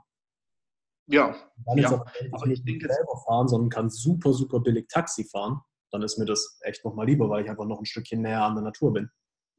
Ja, aber guck mal, ich sehe das jetzt, ähm, es gibt ja, weil wir jetzt wieder zurück ein bisschen zum Handwerk, ja, ist ja oft so, dass gerade Unternehmen, kleine Bäckereien, die in so Dörfern waren, wo jetzt so auf dem Land waren, mhm. die haben vor allem, glaube ich, große Probleme, weil einfach viel die junge Generation geht in die nächstgrößere Stadt, ja, und im mhm. Endeffekt bleiben dann mehr oder weniger nur noch die Älteren übrig, ja, und die mhm. werden auch in der Zukunft, äh, so ist leider unser Lebenszyklus auch wegsterben, ja, mhm. und was man daraus auch dann sagen kann, dir fehlen natürlich dementsprechend dann auch irgendwann mal die Umsätze, ja, mhm. und ich finde es mutig jetzt zu sagen, dass es in der Zukunft anders wird. Ja, dass jetzt auf einmal wieder mehr in einem, in einem Ort los sein wird. Ich glaube, also ich kann es mir vorstellen. Ich will jetzt keine, ich will jetzt nicht sagen, das stimmt so, ne?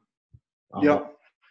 Ja, also kann, kann durchaus sein, aber ich glaube, dass jetzt die Bäckerei, der Metzger oder sonstiges, der dort geschlossen hat, äh, der wird auch dementsprechend nicht mehr aufmachen. So. Ja, also glaube ich einfach. Ja. ja weil das einfach, das ist einfach weg. Ja. Weißt du, also da ist das Know-how weg, da ist die Generation weggestorben oder hat es verkauft oder sonst irgendwie. Und ja, also ich glaube jetzt nicht, dass es so ein richtiges, äh, so einen richtigen Trend gibt, irgendwann mal wieder wegzuziehen, so aus der Stadt. Ich glaube, was auf jeden Fall ein interessanter Aspekt wird sein, wenn man natürlich eine eigene Familie hat, dass mhm. man da dann zum Beispiel sagt, so, hey, ich will, dass mein Kind äh, irgendwie mit grüner Wiese aufwächst oder sonst irgendwas und nicht in irgendwie einem Hochhaus oder sonst irgendwie, ja. Aber ähm, ja, ich, ich denke, dass, dass es immer mehr zu Ballungszentren kommt oder dass man auf jeden Fall so eine Grundinfrastruktur einfach benötigt, ja, auch zum, zum Arbeiten zu kommen, äh, dass man äh, ja, ich glaube jetzt nicht, dass man wirklich dann in so kleine Dörfer wieder hinziehen wird, weil ja, schwierig. Also glaube ich jetzt nicht eher. Ich glaube, dass es tatsächlich, man sieht ja auch so in, in, also weiß, in asiatischen Ländern. Was meinst du? Ich weiß, dass ich es tun werde. Ja, ja, aber weißt du, wenn du jetzt mal der, der Größteil unserer Bevölkerung, ja, ähm, da, da gibt es natürlich gerade im, im, asiatischen Raum, ja, wenn man sich da mal die Ballungszentren anschaut, ja, also und die sind da würde ich gerade noch so von den Transportmitteln noch mal so ein gutes Stück weiter vorne dran, so, ja, ähm, da hat man das ja noch in extremerer Form, ja, dass eigentlich die Großstädte noch riesiger werden, ja, und auf dem Land eigentlich immer weniger Leute leben, so, ja. Mm, ja, wobei du dann natürlich auch einfach, wenn du halt in China auf dem Land bist, dann bist du halt auf dem Land. Ja. Da gibt es nicht mehr. Kann man jetzt mal ganz extrem sagen, wenn du natürlich in Deutschland irgendwo auf dem Land bist, ja, in irgendeinem Funkloch lebst, dann bist du leider echt auch auf dem Land. Richtig, aber in Deutschland gibt es auch ganz viel zwischendrin. Siehe Freiburg, siehe Nürnberg, Heidelberg, Mannheim. Alles Städte, Klar. Kleinstädte einfach sind, ja, wo du durchaus ein, zwei, drei Dörfer nebendran wohnen kannst, aber halt nicht drei Stunden ins Stadt, Stadtzentrum brauchst. Ja, sehe ich schon. Also unsere Infrastruktur ist da schon nochmal sehr luxuriös, ja. Aber ja, also ich bin gespannt, aber ich würde auf jeden Fall eher, eher tendenziell dazu neigen, dass man sagt, so, hey, in der Zukunft wird es immer mehr große Ballungszentren geben. Ja. Ähm, die Landflucht wird auf jeden Fall weiterhin anhalten. Und ähm, ja, weil oft fehlt halt dann auch einfach schon die Infrastruktur. Wenn, wenn man jetzt auch sagt, sagen würde, so ab heute äh, hört es auf, die Ballungszentren, äh, weiß ich, man sagt jetzt so, hey, jeder geht, will wieder aufs Land gehen und so. Ich glaube, dass da oft dann auch so einfach von der Infrastruktur jetzt schon einfach Dinge fehlen, ja? wo man so sagt, hey, dass man zum Beispiel so sagt, hey, ähm, ich habe da weder einen Bäcker, ich habe da weder einen Metzger oder sonst irgendwas. Ich muss jetzt zum Essen kaufen, muss ich extra dort und dorthin fahren. Ja. Das hast du jetzt fast schon. Ja. Mhm.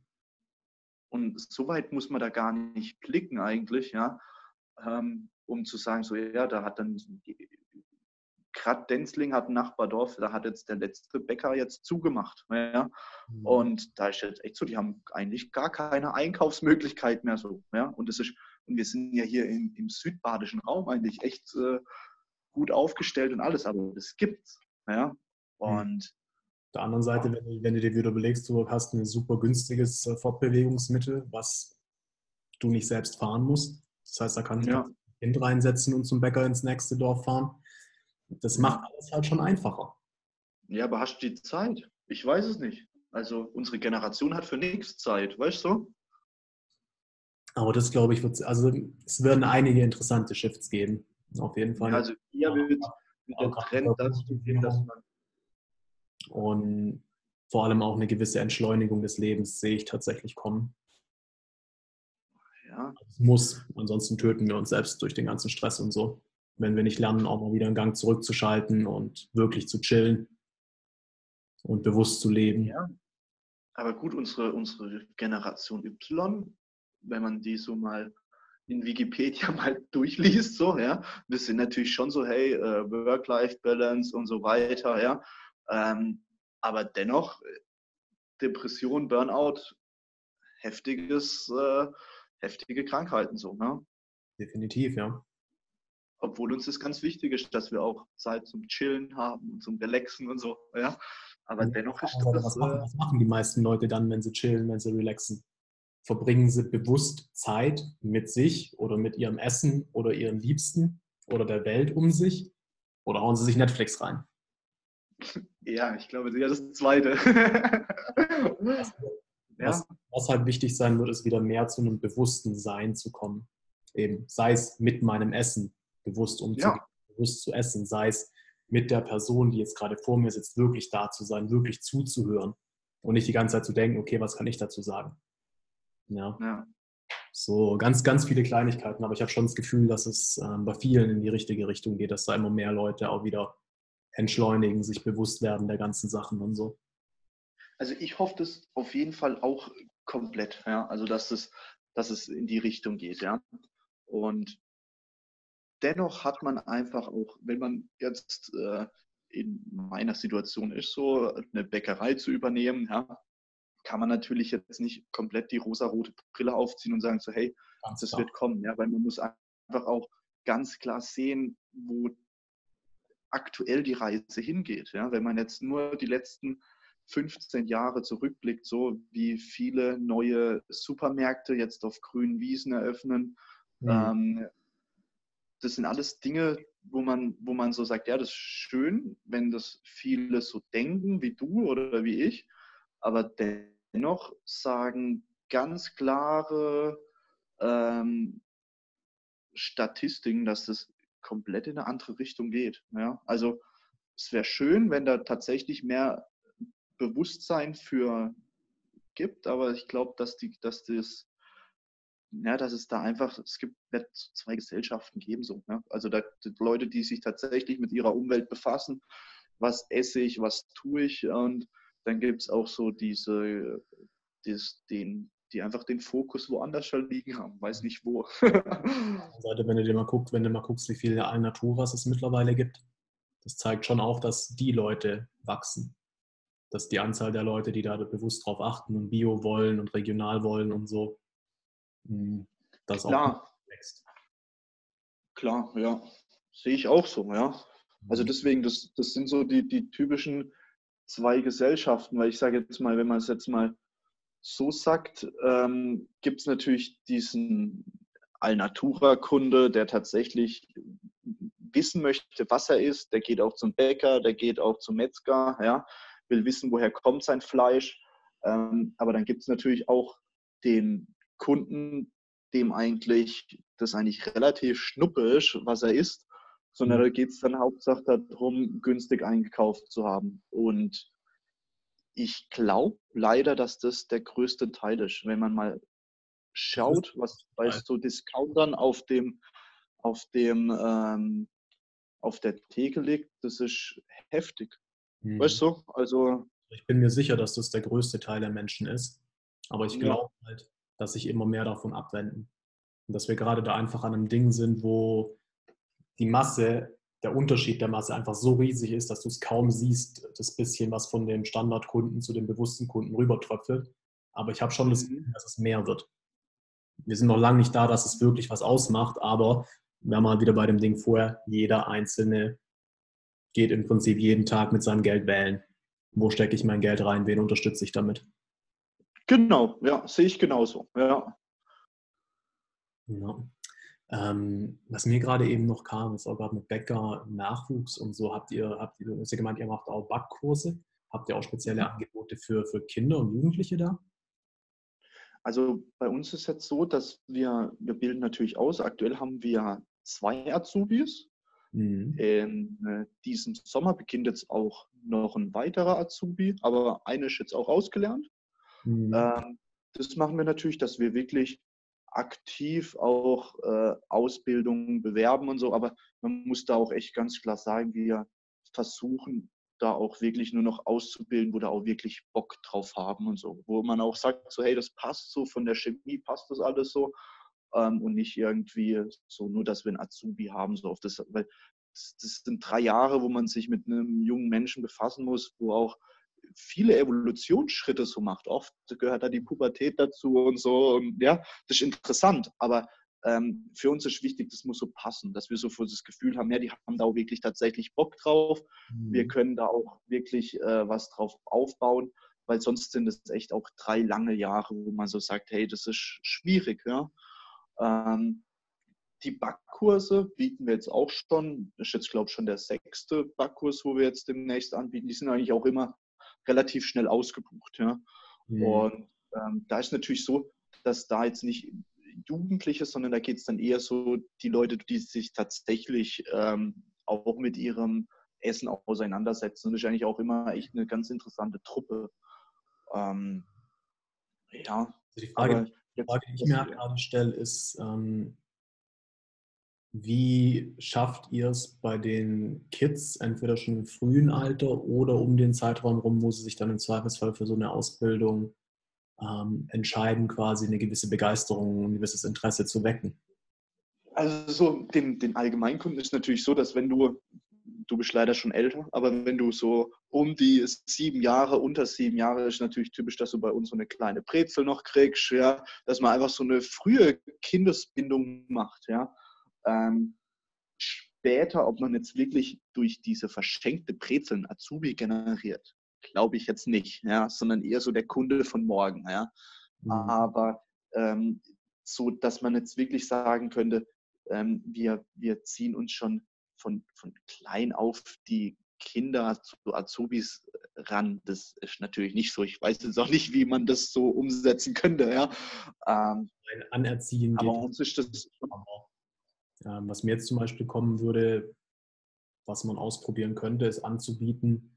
Also ich weiß natürlich nicht, ob das bei euch logistisch möglich ist. Aber zum Beispiel Kindergeburtstag und man tut zusammen halt das Brot fürs Abendessen backen und noch den Kuchen für den Nachmittag. Ja, solche ja.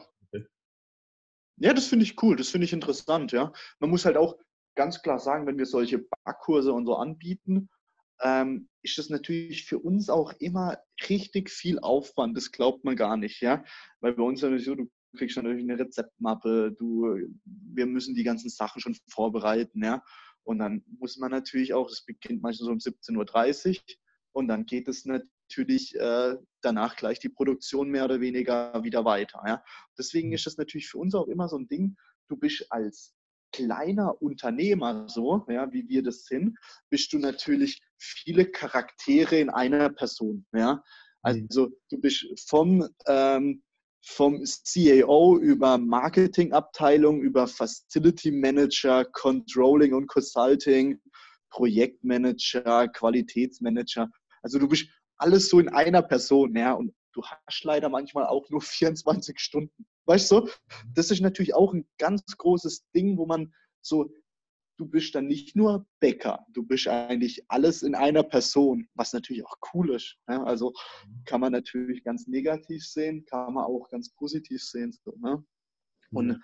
vor allem habe ich das natürlich auch, gerade das Ganze so, habe ich auch dann immer so bei meinen Eltern eigentlich so gesehen, ja, wie weil auch mal, wieso ich Bäcker gelernt habe, ich habe immer gesehen, so, wie viel Arbeit da eigentlich auch dahinter steckt, wenn man so ein kleines Handwerksunternehmen hat. Ja? Ähm, deswegen war das auch eigentlich so ganz oft so, dass also dass meine Eltern viel am Arbeiten waren. Da war es natürlich nicht möglich, so einfach so zu sagen, hey, wir gehen jetzt in den Europapark oder wir gehen jetzt campen nach Frankreich oder sonst irgendwie, sondern da war natürlich der Betrieb immer so im Mittelpunkt. Ja, und die Zeit war auch sehr begrenzt immer. Ja. Also meine Mutter ist so die absolute Löwin, hat immer versucht oder versucht jetzt noch, ja, eigentlich alles uns zu ermöglichen, hat natürlich aber dann auch ganz oft so die Vaterrolle übernommen, weil die Zeit einfach so ein begrenztes Gut als kleiner Handwerksbäcker ist. Ja, ähm, ja und die, die Zeit, die man gemeinsam hat, ist dann eigentlich auch für uns ganz wichtig. Also auch mein Vater ist eigentlich so mein bester Freund. Ja, und wir haben natürlich dann oft so nach dem Arbeiten, dass wir dann sogar noch stundenlang irgendwie im Büro sitzen oder über Dinge sprechen oder typisch so, dass wir dann so sagen, hey, wir treffen uns einmal in der Woche in der Brauerei in Freiburg, wo wir dann einfach einen coolen Abend und das sind natürlich die Themen immer Betrieb eigentlich, ja. Mhm. Und das Schöne ist natürlich dann, gerade wenn ich mich auch mit meinem Vater treffe, da ist natürlich erst der CEO, der Projektmanager und alles. Also man hat so das ganze Unternehmen schon gebündelt so, ja. Und da kann man auch verdammt viel lernen, ja. Ganz klar, ja, ganz klar. Hm. Ja, gut. Aber ich meine, wenn ihr jetzt ja im Prinzip drei Azubis dann quasi schon habt, ist ja eigentlich echt gut für so einen Bäckerbetrieb heutzutage, oder? Schon, aber man kann jetzt natürlich auch, ähm, wir versuchen eigentlich jedes Jahr ähm, ein Azubi zu nehmen. Mhm. Ähm, Im Verkauf haben wir keinen gefunden, so. Ja? Obwohl wir das auch aktiv werben und alles, aber das ist sowas, da haben wir schon schon länger eigentlich kein generieren können. Ja, ist traurig eigentlich, ja. Was wäre ähm? Ist Bäckereifachverkäufer, Verkäuferin, also ist ein eigener Ausbildungsberuf. Und ich finde es eigentlich, ich finde es eigentlich ein cooler Job so, sehr vielseitig auch. Du hast natürlich viel Kundenkontakt, ja. Ähm, mhm. ich stelle es mir viel vielseitiger vor, wie wenn ich jetzt zum Beispiel bei irgendeinem Supermarkt oder Discounter die Ausbildung mache. Ja? Mhm. Ähm, Und die Inhalte sind doch super ähnlich, oder nicht? Die Inhalte, ja, ich glaube, von der Schule wird es sehr ähnlich sein, ganz klar. Ja?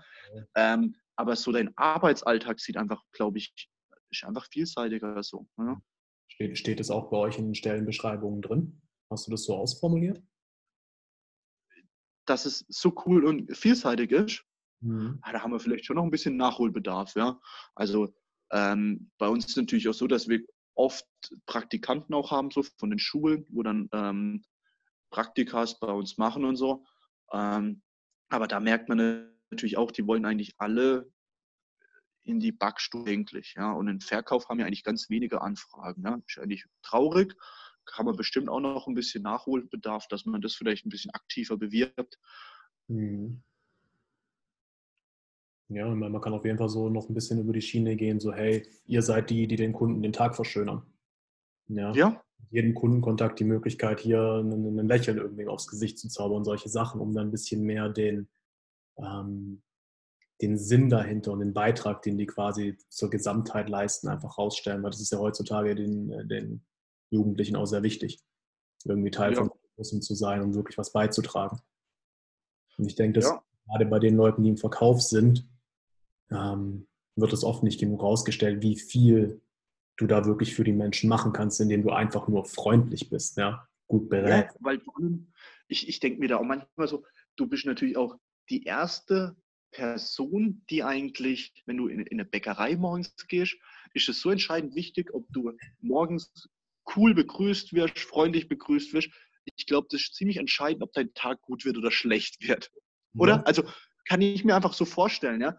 Und es gibt manchmal echt viele Dinge, wo, gerade wenn du jetzt zum Beispiel auch in einem Restaurant bist und so, ja, und du wirst dann einfach so unfreundlich oder ja, abweisend, ja, bedient oder so, ist das so, fühlt man sich einfach so ein bisschen schlecht. Ja?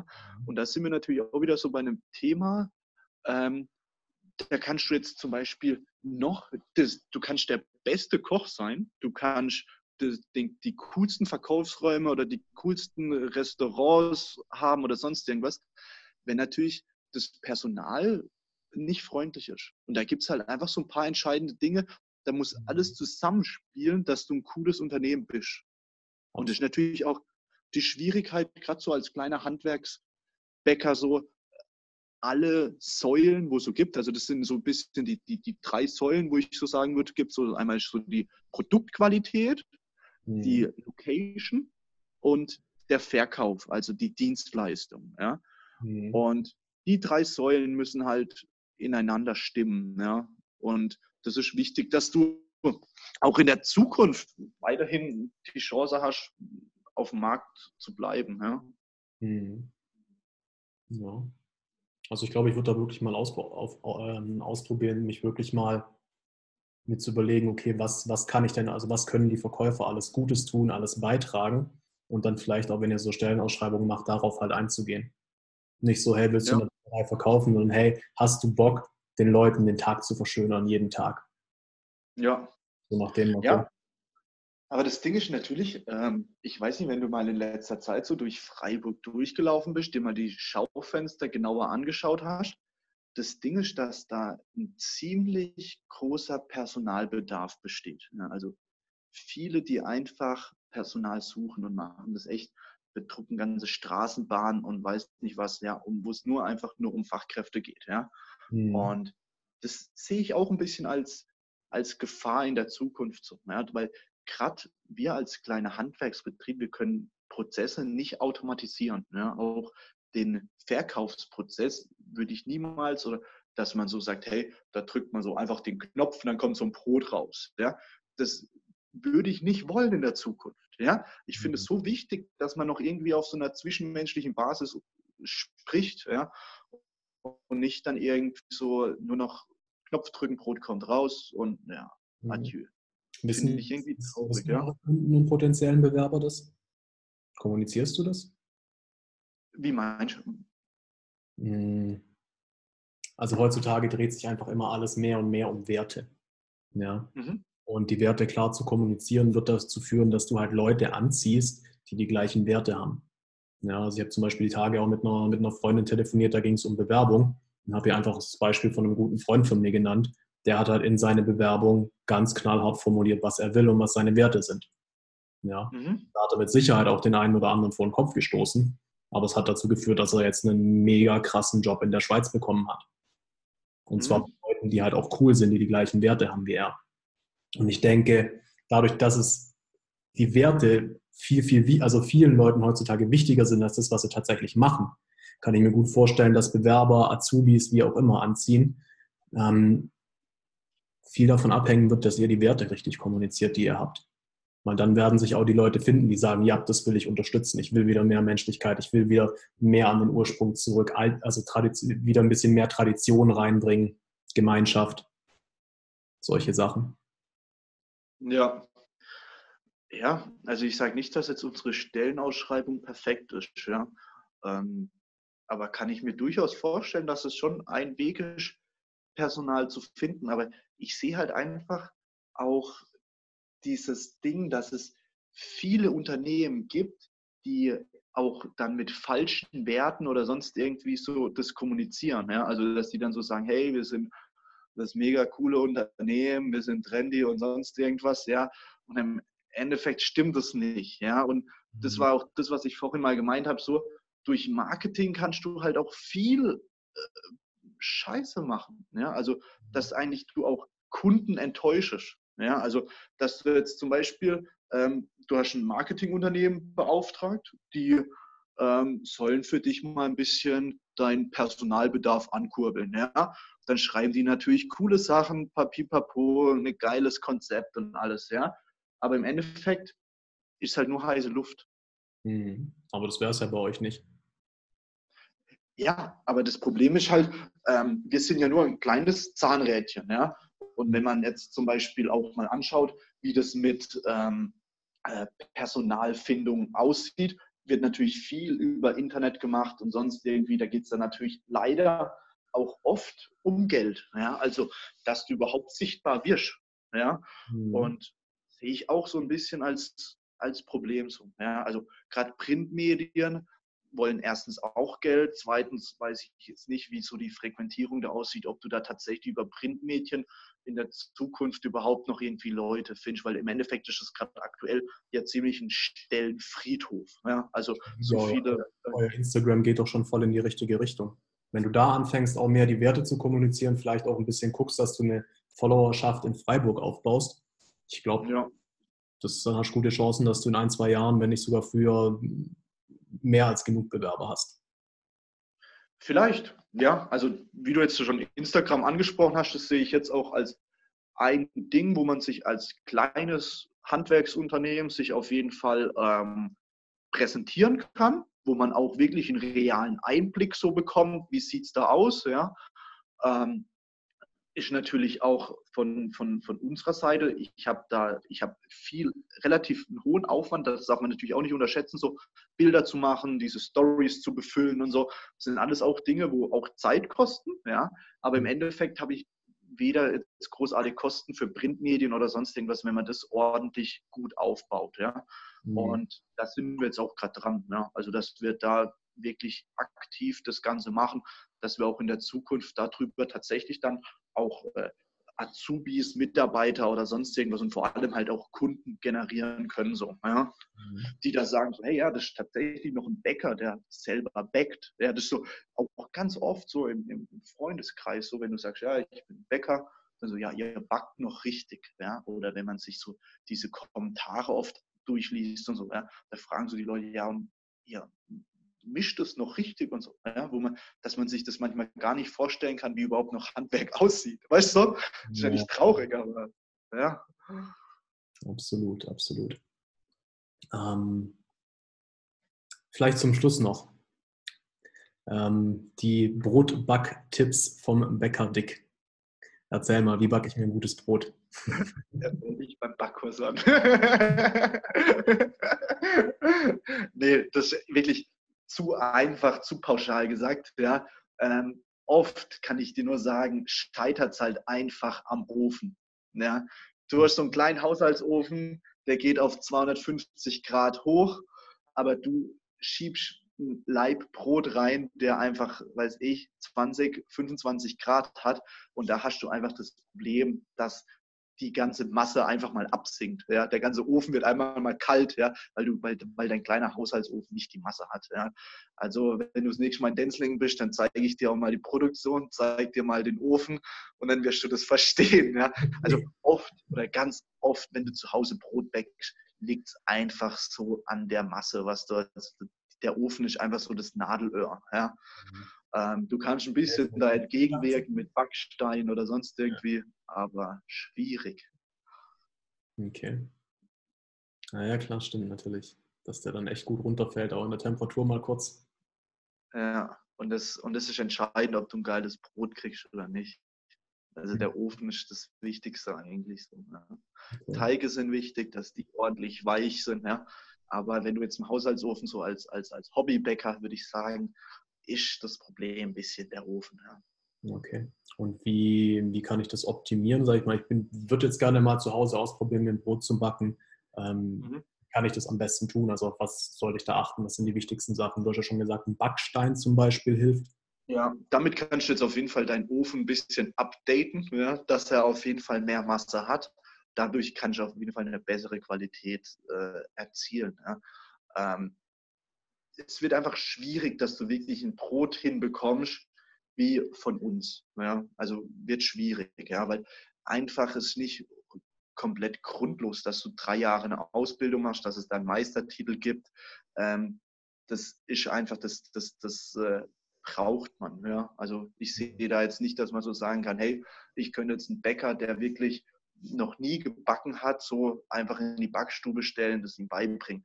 Teilweise funktioniert es schon, ja, dass man ihm viele so einzelne Handgriffe beibringt. Wir haben jetzt zum Beispiel auch ähm, die Shinita, die kommt auch bei uns, die kommt aus Sri Lanka. Sie hat so als Reinigung angefangen, so, ja. Und jetzt haben wir so nach und nach ihr so immer so ein paar Dinge so beigebracht und das funktioniert, das ist cool. Ja? Aber jetzt so wirklich, wenn es so darum geht, an Ofen oder sonst irgendwie, da würde ich so sagen, hey, da ist schon vernünftig, mach eine Ausbildung und äh, dann können wir da auf jeden Fall auf ein, auf ein Grundlevel aufbauen. Ja? Mhm. Okay, verstehe. Und so ein grober Teig, ich meine, du hast ja vorhin schon gesagt, so Weizen, Hefe, Wasser, Salz reicht eigentlich schon. Mhm. Und dein Know-how. Aber wie wir es schon im Podcast besprochen haben, geht da viel Know-how natürlich auch flöten.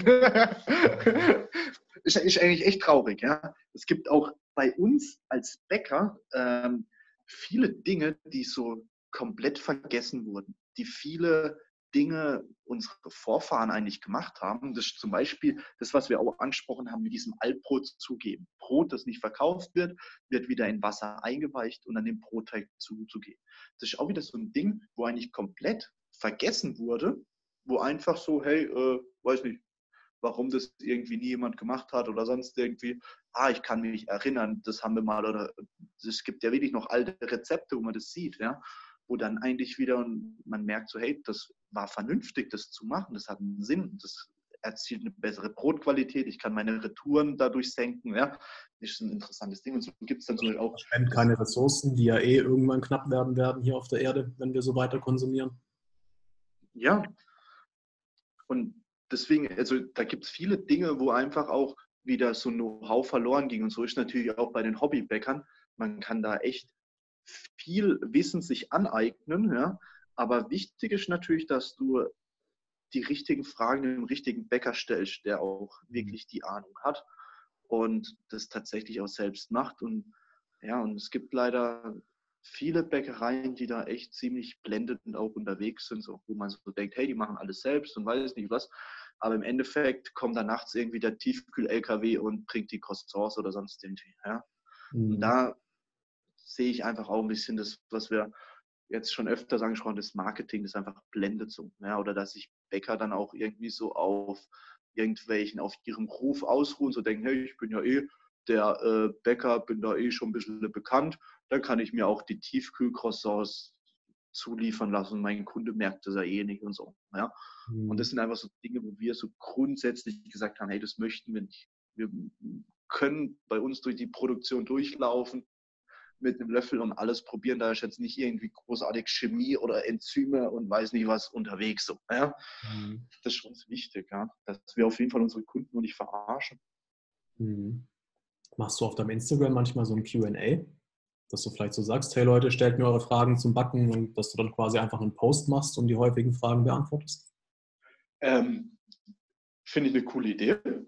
Mache ich gerne, setze ich gerne mal um. Das Ding ist nur, ähm, für mich ist so ein bisschen die Schwierigkeit im Instagram und so. Also ich versuche da echt so das ganze Team mit einzubeziehen, ja. Ähm, aber das Ding ist, du musst ja irgendwie so einen Inhalt reinkriegen in Instagram. Ja, ich kann ja nicht jeden Tag so nur irgendwelches Brot filmen oder sonst irgendwie, ja. Und das ist für mich so aktuell, wir sind jetzt so seit, ja, so richtig aktiv, so seit drei, vier Monaten auf Instagram, vielleicht schon auch länger, fünf Monate, wo wir es wirklich so mit Stories und alles Papier machen und so, ja.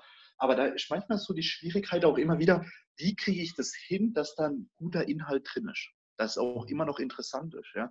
Weil wir haben ja viele, ich sehe das ja so, wenn du dann so einen Business-Account hast bei Instagram, wie viele Leute schauen es sich an, wie viele haben es weggeklickt und so, ja. Das finde ich eigentlich ganz interessant, aber wichtig ist halt so, hey, wie kriege ich da überhaupt Inhalt rein? Ja? Und das sehe ich gerade aktuell so ein bisschen, wo ich so ein bisschen auch einen Input irgendwie brauche, so, wo man sagt, so, hey, mhm. mach mal das, mach mal das, was ist interessant für Kunden, es ist ein Unterschied. Ich als Bäcker finde es zum Beispiel mega geil, wenn meine Teige weich sind. Ja? Wenn ich dann so mit dem Finger durchfahre und sehe, wie so dieser Teig sich ziehen lässt. Ja? Für den Kunde interessiert es ihn kein Meter. Weißt du, weil der damit keinen Zusammenhang hat. So, ja? Und da finde ich manchmal interessant, so was, was muss man so zeigen, ja. Hm. Also ich meine, du hast ja einen ganz klaren Unterschied zwischen Instagram Posts und Instagram Stories schon mal. Ja. Mhm. Bei den Posts sollte ein gewisser, also sollte ein gewisser Inhalt da sein. Also wenn du so QAs zum Beispiel machst, würde ich da auch quasi einen Post, ein schönes Bild. Die Frage hat uns jetzt ein paar Mal erreicht, hier ist die Antwort. Wenn es jetzt um mhm. Stories geht, bei Stories ist es wirklich möglichst authentischer Einblick in dein Leben. Wenn du dich freust, dass der Teig weich ist, dann nimm das Ding und oh, guck mal, wie geil, wie geil weich der Zeich ist. So, fertig. Wenn du dich freust, dann ist es der Inhalt, den die brauchen. Stories gucken die sich wegen den Emotionen an und nicht wegen den Inhalten. Hast du, äh, hast du mal unsere Stories angeguckt? Ehrlicherweise nicht, nee. okay. Ähm, ja, guckst du dir mal in der Zukunft an und gibst mir mal so ein Feedback, wie du es findest. Okay? Mhm. Du kannst mir gerade mal ganz kurz, dann werde ich nämlich auch verlinken, sagen, wie auf Instagram heißt. Ich habe nämlich im Dezember mein Profil gewechselt.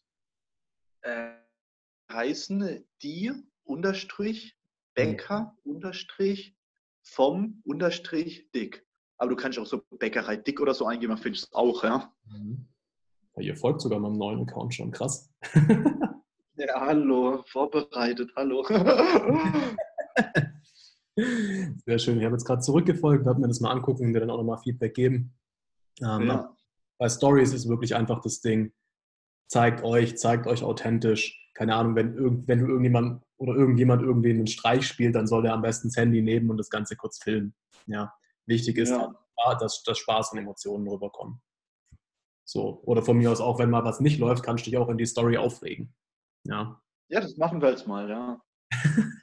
was daneben geht und so. Ja. Das haben wir ja, ja kommt vor. Dann scheint es schon genau in, wirklich in die richtige Richtung zu gehen. Ähm, genau, also ich bin drauf gekommen, weil du hast ja gemeint, es müssen konkretere Fragen sein an einen richtigen Bäcker. Ich behaupte mal, du bist ein richtiger Bäcker. Das heißt, äh, lieber Zuschauer, liebe Zuschauerin, bombt ihn zu auf Instagram, die Bäcker vom Dick. Ich werde es auch verlinken. ich gebe da echt also immer mein Bestes, echt auf jedes Kommentar, auf jedes äh, wie eine Privatnachricht zu antworten und alles. Also ich gebe da echt als mein Bestes. Okay, sehr cool. Also ich meine, ich habe jetzt noch nicht, noch nicht die Riesenaudience, von dem her glaube ich nicht, dass du zugebombt wirst. Aber falls gerade irgendjemand da ist, der wirklich eine konkrete Frage zum Backen oder so hat, ist er auf jeden Fall ein super Ansprechpartner. ja. ja. Und jetzt noch ganz zum Schluss vielleicht eine Frage. Christian, wenn du eine Sache in dieser Welt verändern könntest, was wär's? Boah, das ist eine heftige Frage. Das ist echt eine heftige Frage. Ähm, ich weiß gar nicht, was ich darauf genau antworten soll, weil es gibt ja schon viele Dinge, die man verändern sollte, aber was auf jeden Fall ein Ding ist, wo man ganz klar sagen würde, scheiße, ähm, einfach eine negative Einstellung zu allem. Das finde ich kacke. Mhm. Wenn man schon so vornherein irgendwie morgens aufsteht, annörgeln ist oder sonst irgendwie oder alles ist so scheiße, ja. Mhm. Ja, einfach so eine negative Einstellung, das finde ich irgendwie sowas, wo man echt verändern sollte, gerade in unserer deutschen Gesellschaft. So, ja. Hm. Also quasi ein bisschen weg vom Nörgeln, sondern lieber akzeptieren und dann was dagegen tun. Ja, nicht nörgeln, sondern eher den Lösungsweg finden. Ja. Hm. Alles klar. Das ist, würde ich sagen, ein schönes Schlusswort und was, was wir wirklich gut gebrauchen können. Christian, ich danke dir vielmals für deine Zeit, hat mir mega Spaß gemacht. Ähm, an die Zuhörer und Zuhörerinnen kommt jetzt, also zumindest die, die es schon kennen, eine alte Leier. Bitte, wenn es euch gefallen hat, liken, subscriben, ähm, Sterne dalassen, wie auch immer, auf welcher Plattform auch immer du dir das anhörst. Cool, dass du bis am Ende mit dabei warst. Wenn du Fragen hast an den Christian, schreib ihn gerne auf Instagram. Wenn du Fragen hast an mich, schreib mir auch gerne. Ähm, Facebook und Instagram Joyful Samurai. Und ansonsten wünsche ich dir noch einen wunderschönen Tag, Abend, Nacht, Morgen oder wann auch immer du dir das anhörst. Dominik, vielen Dank. Ich bedanke mich auch und äh, ja, ich freue mich auf viele, viele Kommentare. Ja. und danke, dass wir das mit dem Podcast durchgesetzt haben. Also finde ich echt cool. War für mich auch eine coole Erfahrung, ja. Hm. Sehr cool. Dann beende ich jetzt mal die Aufnahme. Ciao, ciao. Alles klar. Ciao.